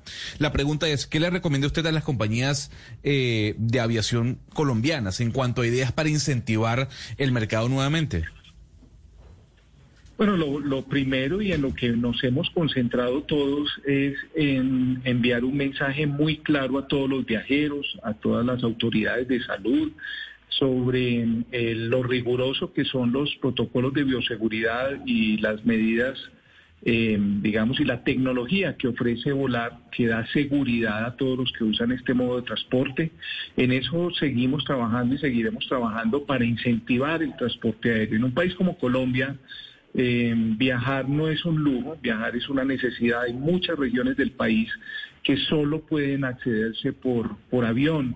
La, línea de vida de estas regiones del país es por avión. Aún durante eh, todos los meses que estuvo suspendido el transporte aéreo comercial, el año pasado, pues eh, los aeropuertos estuvieron operando. La aeronáutica civil, las mujeres y hombres que trabajan en esta entidad estuvieron prestando los servicios para los vuelos humanitarios, los vuelos de carga, la aviación de Estado, que fueron los que permitieron que este país eh, de manera muy exitosa enfrentara la pandemia y sobreviviera a la pandemia de tantas regiones que solo se acceden por vía aérea. Entonces, pues aquí se trata de recuperar la confianza de los viajeros y adicionalmente eh, acá también estamos abiertos a las iniciativas que tengan, en este caso no solo las aerolíneas, sino también el sector turismo eh, y, otros sectores que son encadenados con, el transporte aéreo. Eh, de hecho, yo creo que Colombia, como pocos países en el mundo, ha venido recuperando su conectividad aérea. Señor Salazar, usted bien nos ha explicado que pues eh, el aspecto geográfico donde se encuentra Colombia y otros países de Latinoamérica hace crucial que se desarrolle, digamos, la industria de una manera casi que esencial, porque pues evidentemente es muy difícil para nosotros transportarnos como a diferencia de Europa que existe el tren, etcétera. A Colombia en particular le faltó en esta pandemia de pronto salir a auxiliar eh, diferentes aerolíneas, ser mucho más generoso para garantizar la sostenibilidad y no ver lo que está pasando ahorita con el cierre de los vuelos, etcétera? Porque en Europa vimos que casi todos los países pues, salieron en auxilio de sus aerolíneas. El gobierno colombiano ha tomado múltiples medidas eh, dentro del alcance y del marco de la ley, eh, lo que nos permite la ley. en Colombia, pues eh, existen unas limitaciones en cuanto pues, a, a, cierto tipo de medidas que tal vez en otras regiones del mundo se han podido adoptar. Sin embargo, también le tengo que decir que a diferencia de, por ejemplo, la mayoría de países de la región, y a diferencia también de muchos países en el mundo, pues en Colombia todavía contamos con un número de aerolíneas alto. En, en varios países del mundo ya se han venido cerrando aerolíneas, desafortunadamente. Aquí, gracias a las medidas adoptadas por el gobierno nacional y a la rápida eh, reactivación de la conectividad aérea en nuestro país y un mercado, una necesidad de transporte que tiene, que nos da un mercado eh, de un tamaño sólido de, alguna manera, pues hemos venido eh, avanzando y mantenemos el número de aerolíneas que teníamos antes de la pandemia y mantenemos el mismo número de rutas domésticas que teníamos antes de la pandemia. Y pues de aquí en adelante lo que estamos trabajando es cómo vamos a a reforzar esa conectividad, cómo vamos a lograr que haya más oferta de servicio para los colombianos. De todas maneras, eh, tenemos que entender que esta es una situación dramática, no solo en nuestro país, en todo el mundo. La verdad es que ahora que tuve la oportunidad de hablar con autoridades de aviación civil en todo el mundo, el caso colombiano es un caso que despertó mucho interés. Cuando compartía yo eh, lo que hizo el gobierno colombiano, cómo ha sido el proceso de reactivación y cómo recuperamos la conectividad aérea de una manera rápida, planificada y cómo ha venido reaccionando eh, el mercado aéreo pues ha llamado la atención porque francamente no es la misma situación que se vive en otros en otros países del mundo. Claro, pero hay un temor gigantesco, doctor Salazar, que tenemos muchos y lo hablábamos nosotros en Consejo de Redacción y es lo que pueda llegar a pasar con los colombianos en caso de que en distintos países, como por ejemplo ya se está hablando en Europa, empiecen a aplicar el pasaporte verde, es decir, que usted pueda entrar y pueda viajar si tiene la vacuna. Y como aquí vamos medio lentejos con el tema de la vacunación, ¿qué tan factible cree usted que pueda llegar a suceder eso? Que apliquen los pasaportes verdes en diferentes países del mundo y que muchos en Colombia nos quedemos aquí encerrados porque no vamos a poder viajar debido a que no tenemos la vacuna para poder entrar a otro país. Es un tema de debate internacionalmente. Ayer precisamente había un, grupo de trabajo que tiene la Organización de Aviación Civil Internacional que se llama el CART, eh, estaban discutiendo ese punto específicamente y, la Organización de Aviación Civil Internacional, por ejemplo, no recomienda eh, eh, no recomienda, es decir, está en contra de que se vayan a exigir ese tipo de requisitos para el ingreso.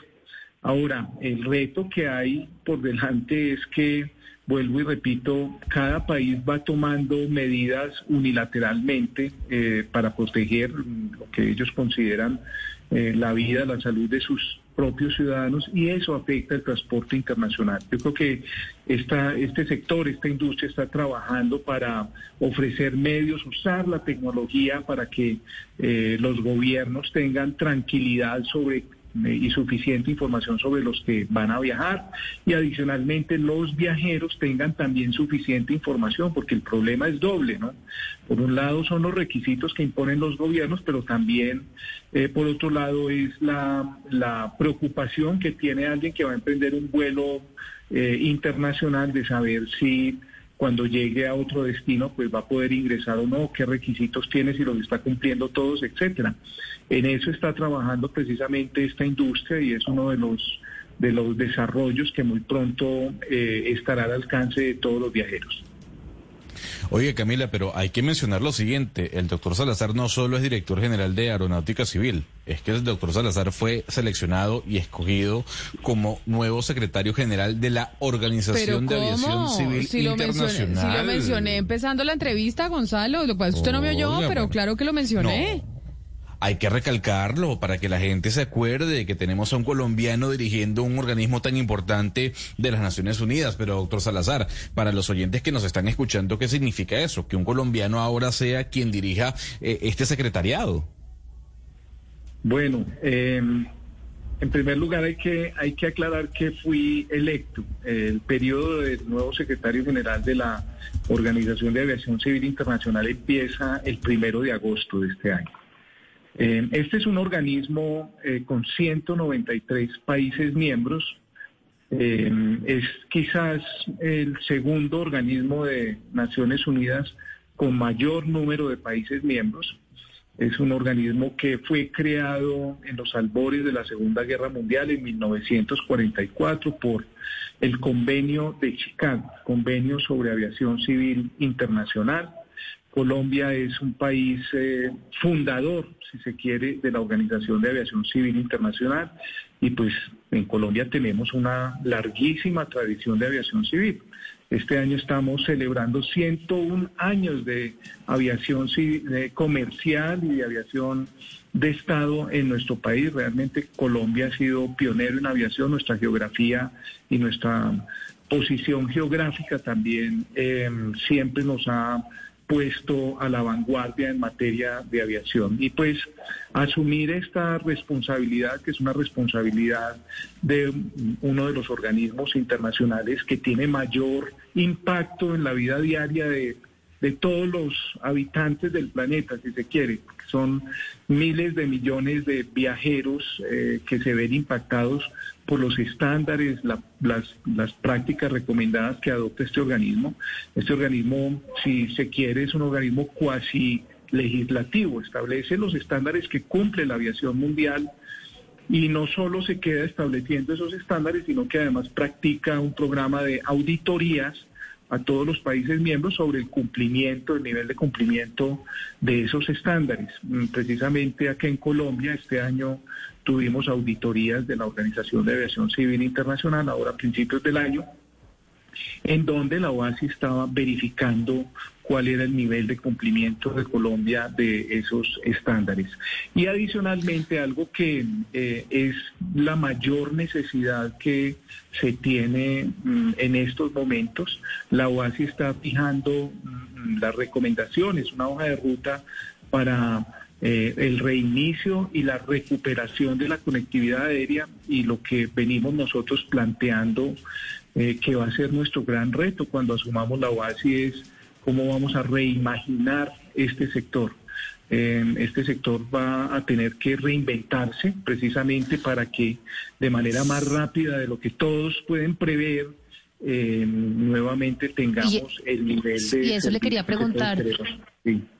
Doctor Salazar, porque usted ha dicho pues que evidentemente usted va a trabajar eh, eh, en este nuevo cargo, pues digamos para, pues para coordinar todo el impacto que tiene la industria en la vida de todos y uno de estos impactos y que un poco ya está sobre la mesa es el impacto a nivel medioambiental que produce la industria a nivel mundial.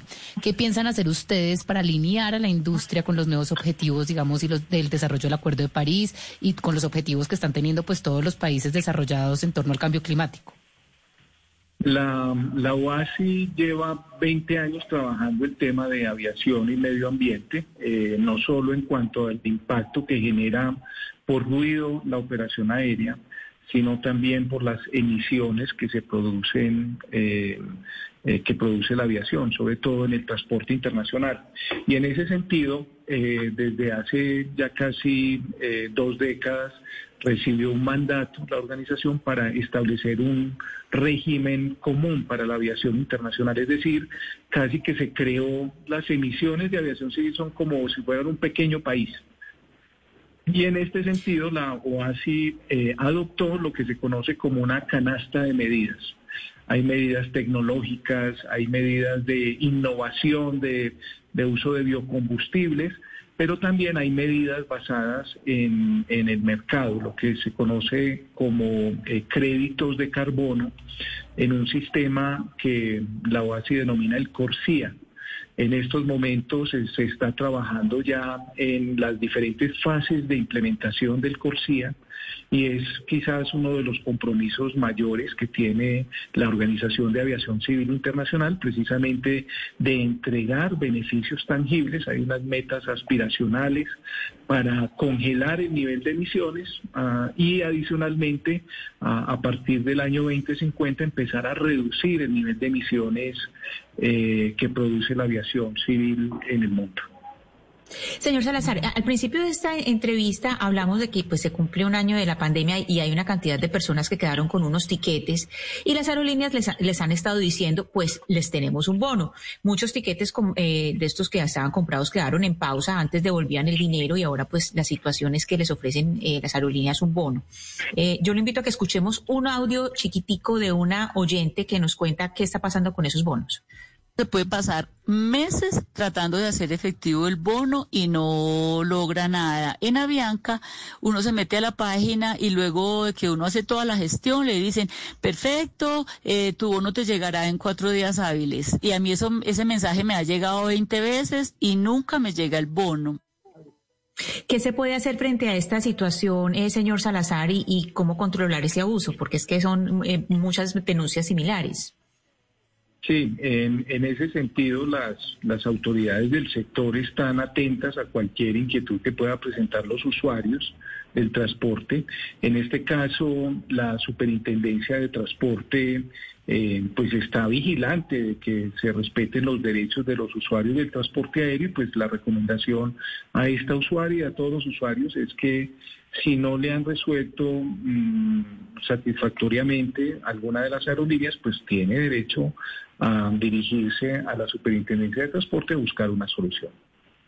Otra de las preguntas, y creo que esta es la última, doctor Salazar, que tienen muchos oyentes sobre una situación, Ana Cristina, que también está sucediendo y es lo que pasa con los tiquetes que son muy baratos, ¿no? Porque ahora hay unas grandes ofertas que usted puede encontrar en estos momentos cuando va a buscar para viajar, pero eh, ¿qué pasa cuando le, pues cuando cancelan el vuelo o algo así y entonces lo reprograman y cuando usted lo va a reprogramar para otra fecha, pues le cobran mucho más caro porque el cupo ya no vale lo mismo que cuando el día que usted lo compró?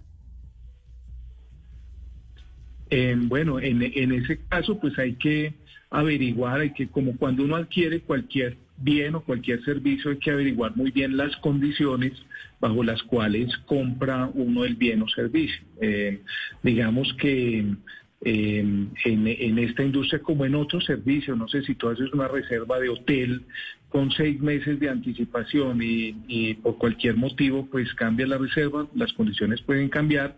Mm, algo similar aplica en, el transporte aéreo, eh, comprando con anticipación y fijando una fecha determinada. Si uno va a cambiarlo eh, más adelante, pues es posible que las condiciones cambien. Entonces hay que... Pero, eh, pero señor Salazar.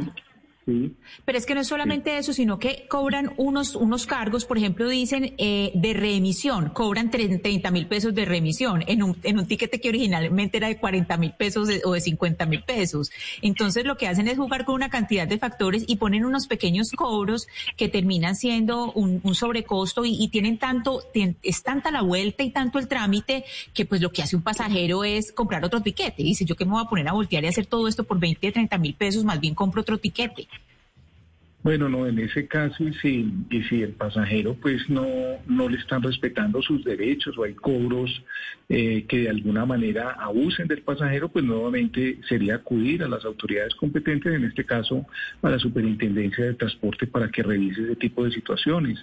Eh, los usuarios tienen derecho a que no haya publicidad engañosa, es decir, una publicidad que no les eh, suministre información completa de lo que están adquiriendo y las condiciones que les aplican. Y en ese caso, pues sí, eh, la invitación a todos los que usan este modo de transporte y pues, todas las autoridades del sector estamos buscando que los usuarios del transporte aéreo se sientan respaldados. Pues doctor Juan Carlos Salazar, director de la Aeronáutica Civil, muchas gracias por haber hablado con nosotros. Felicitaciones por su cargo y con las preguntas que tienen los oyentes que, que tienen además mucho sobre el futuro de la aviación. ¿Cuándo vamos a volver a ver los cielos eh, llenos de aviones como estaban antes de la pandemia? Mil gracias y feliz tarde. Muchas gracias a ustedes por esta invitación y bueno, espero que sea más pronto de lo que todos esperamos. Eso es, claro que sí. Un saludo muy especial, pero ahora vámonos para la IATA, que es precisamente esa agremiación que de las de las aerolíneas y Andrés Uribe es el gerente para IATA aquí en Colombia. Señor Uribe, bienvenido. A usted también gracias por acompañarnos. Camila, muy buenas tardes y muchas gracias por invitarme al programa. Bueno, yo quiero empezar con usted por lo que le decíamos casi al final al doctor Salazar. ¿Cuál es la estrategia que están teniendo las aerolíneas de poner tiquetes muy baratos, muy baratos y que obviamente uno los compra y después, hay, hay, esa es la queja que tienen algunos oyentes, y después resulta que no se da el vuelo ese día y cuando usted lo quiere reprogramar pues ya le cuesta más porque no hay la tarifa en la que usted compró? Sí, mira, eso, eso, todas las... Eh, la disponibilidad de las tarifas depende sobre todo del tiempo de anticipación con que se haga la reserva. No hace la reserva con mucho tiempo de anticipación, como decía el doctor Salazar, pues encuentra una tarifa muy barata.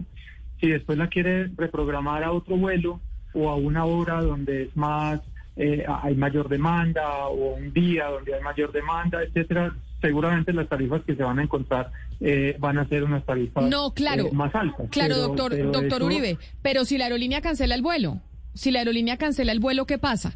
Si la aerolínea, usted eh, consigue un tiquete súper barato y por X o Y razón el vuelo se cancela y le dicen usted puede reprogramarlo para otro día.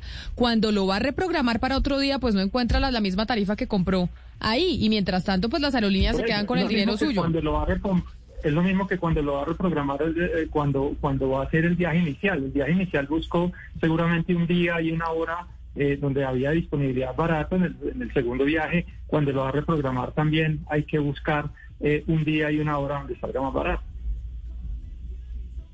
Pero doctor Yata, eh, doctor Uribe, yo le quiero hacer una pregunta porque, a ver, yo fui una de las personas Pero que le puede decir doctor Yata, yo creo que él no se molesta, Gonzalo, le puede decir doctor Yata porque él representa a la Yata. Qué lapsus, ¿no?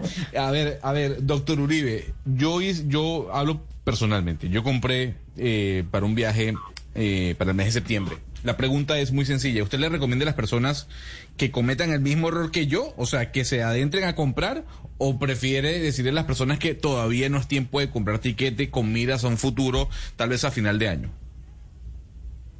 No, pero es que eso, eso depende mucho de la ruta. Es decir, un tiquete doméstico donde está funcionando ya eh, muy normalmente, donde prácticamente todas las rutas están abiertas, no tiene ningún riesgo en este momento comprar un tiquete a Brasil o a, Reino Unido donde está cerrado, pues posiblemente hay más probabilidad que, le cambien a uno la, fecha, porque en esto nadie sabe, es decir, los gobiernos están reaccionando a, lo que, a, la pandemia, están tomando medidas y, y eso no es previsible para la aerolínea como no es previsible para el pasajero.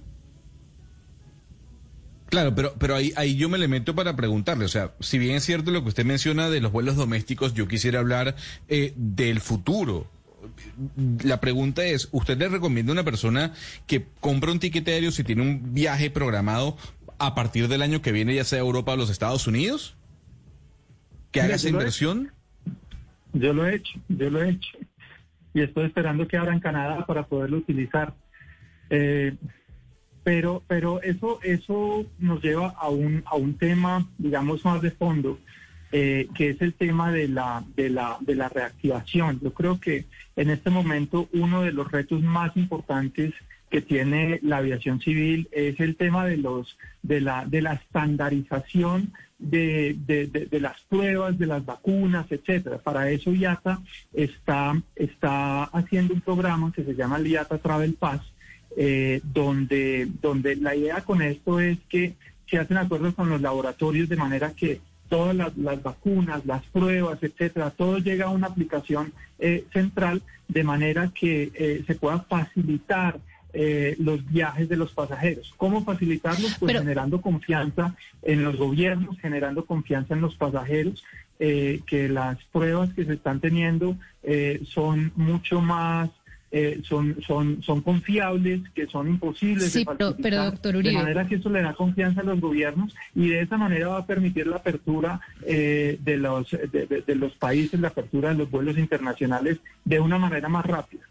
Pero esa confianza también se tiene que dar entre el pasajero y la aerolínea. Y lo que está pasando en este momento es que yo entiendo que estamos en un caso excepcional y que no hay ninguna circunstancia que pueda ser previsible.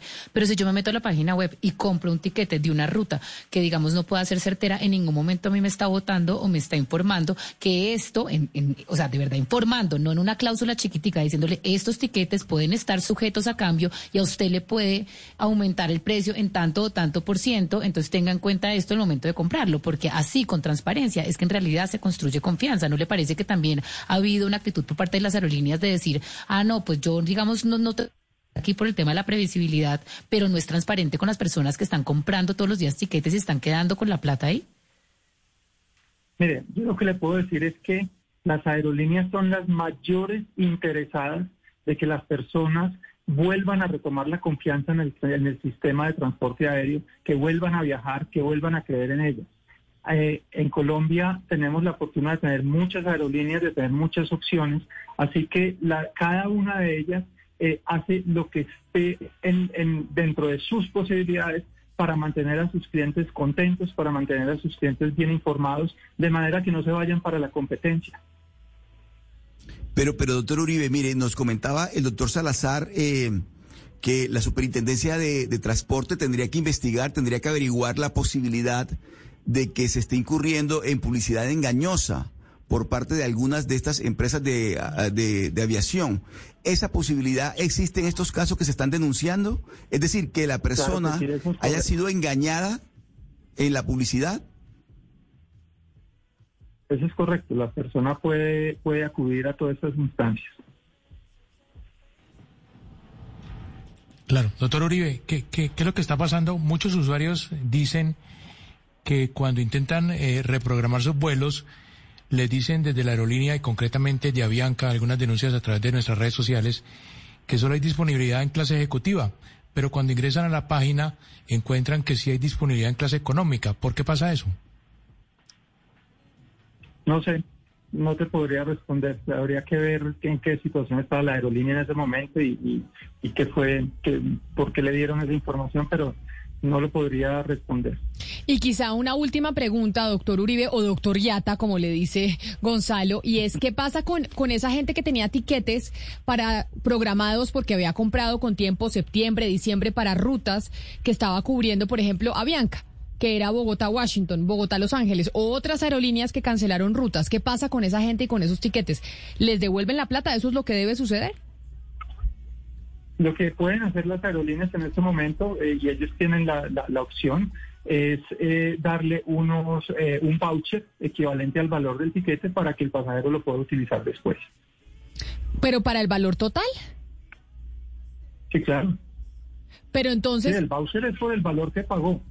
Claro, pero lo que me dicen aquí a unos oyentes es que no siempre, que no siempre es por el valor que pagó, porque le descuentan la tarifa administrativa, le, le descuentan otras, otras arandelas y entonces usted terminó pagando una plata, perdió un pedacito, no por culpa suya, sino por cuenta de que por cosas de la pandemia se cancelaron unas rutas y, y le toca y le, toca perder una plata y pagar un poco más para comprar un nuevo tiquete. Pues eso depende de las políticas comerciales de cada una de las aerolíneas.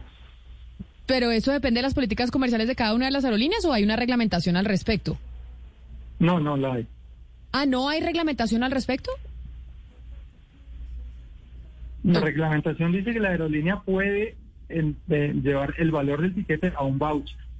Ahora, hay unos costos administrativos, sí, y esos costos administrativos eh, están, están eh, regulados y están autorizados por el reglamento aeronáutico colombiano.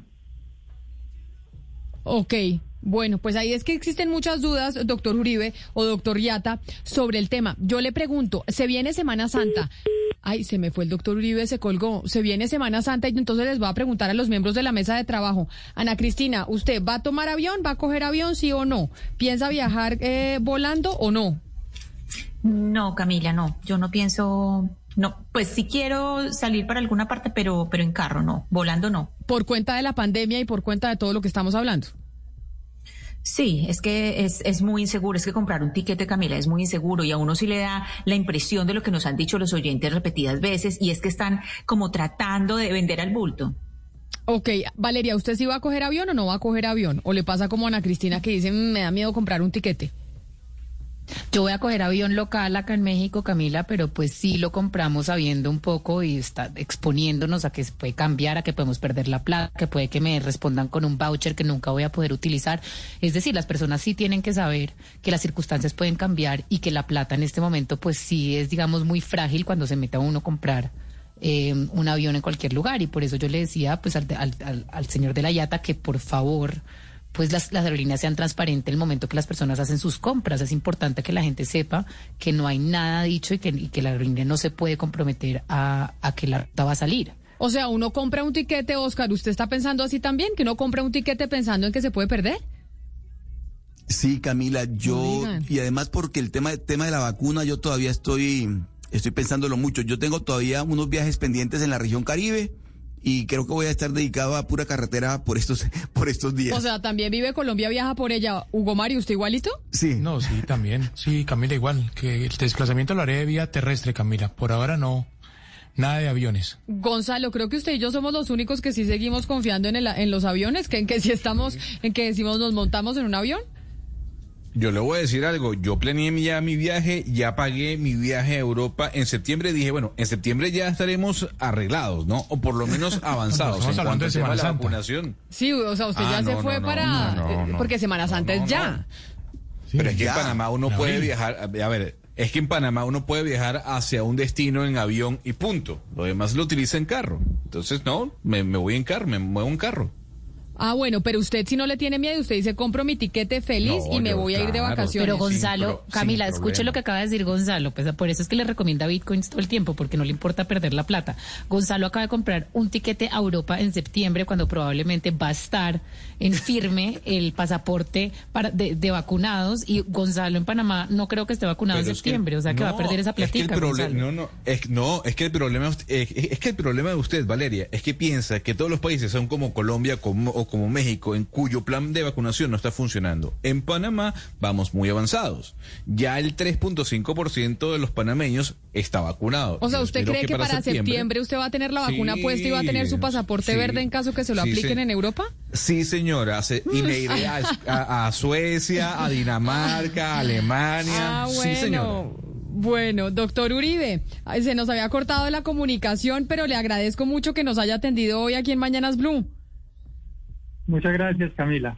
Doctor Uribe, que es el doctor Yata, así ya quedó vacunado, vacunado, así, que- así quedó bautizado en, eh, en Mañanas Blue.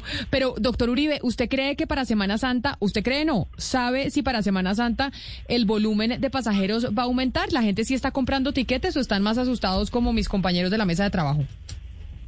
Mira, aquí hay, esa, esa pregunta tiene dos, dos respuestas. Una es por el lado doméstico y la otra por el internacional. Eh, los dos comportamientos han sido completamente diferentes, incluso a nivel mundial. A nivel mundial, el, el, eh, mercado internacional está ah, recuperándose más o menos, está en este momento a un 28% de lo que estaba en 2019, es decir, una caída del 72%.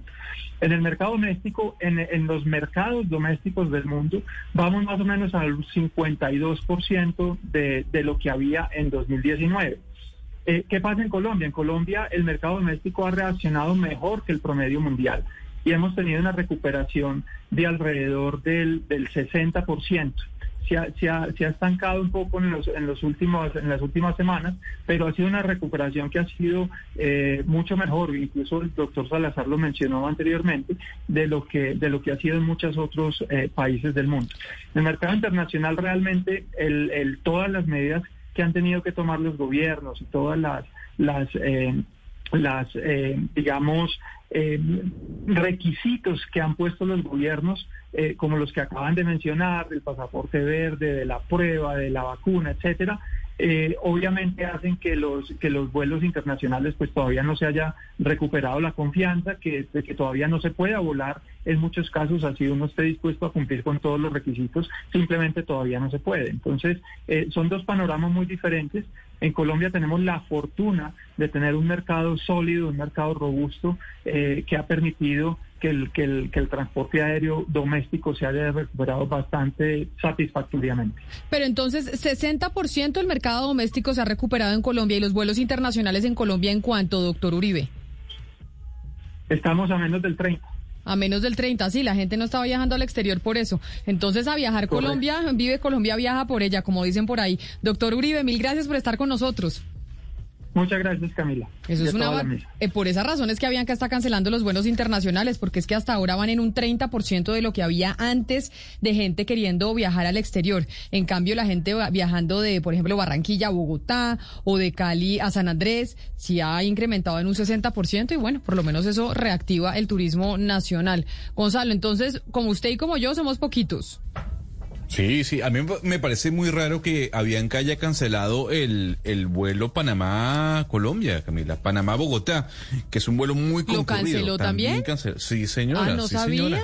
Bueno, bueno, queda copa. Queda Copa Bogotá, Panamá. Pues sí. Claro, ahí el monopolio. El monopolio, 12 del día, 58 minutos es viernes y qué delicia hablar de viajar, así sea viajar por Colombia, hablar de otras cosas de viernes. Feliz fin de semana para todos. Llegan nuestros compañeros de Meridiano Blue después de la pausa con muchas noticias. Colombia está al aire.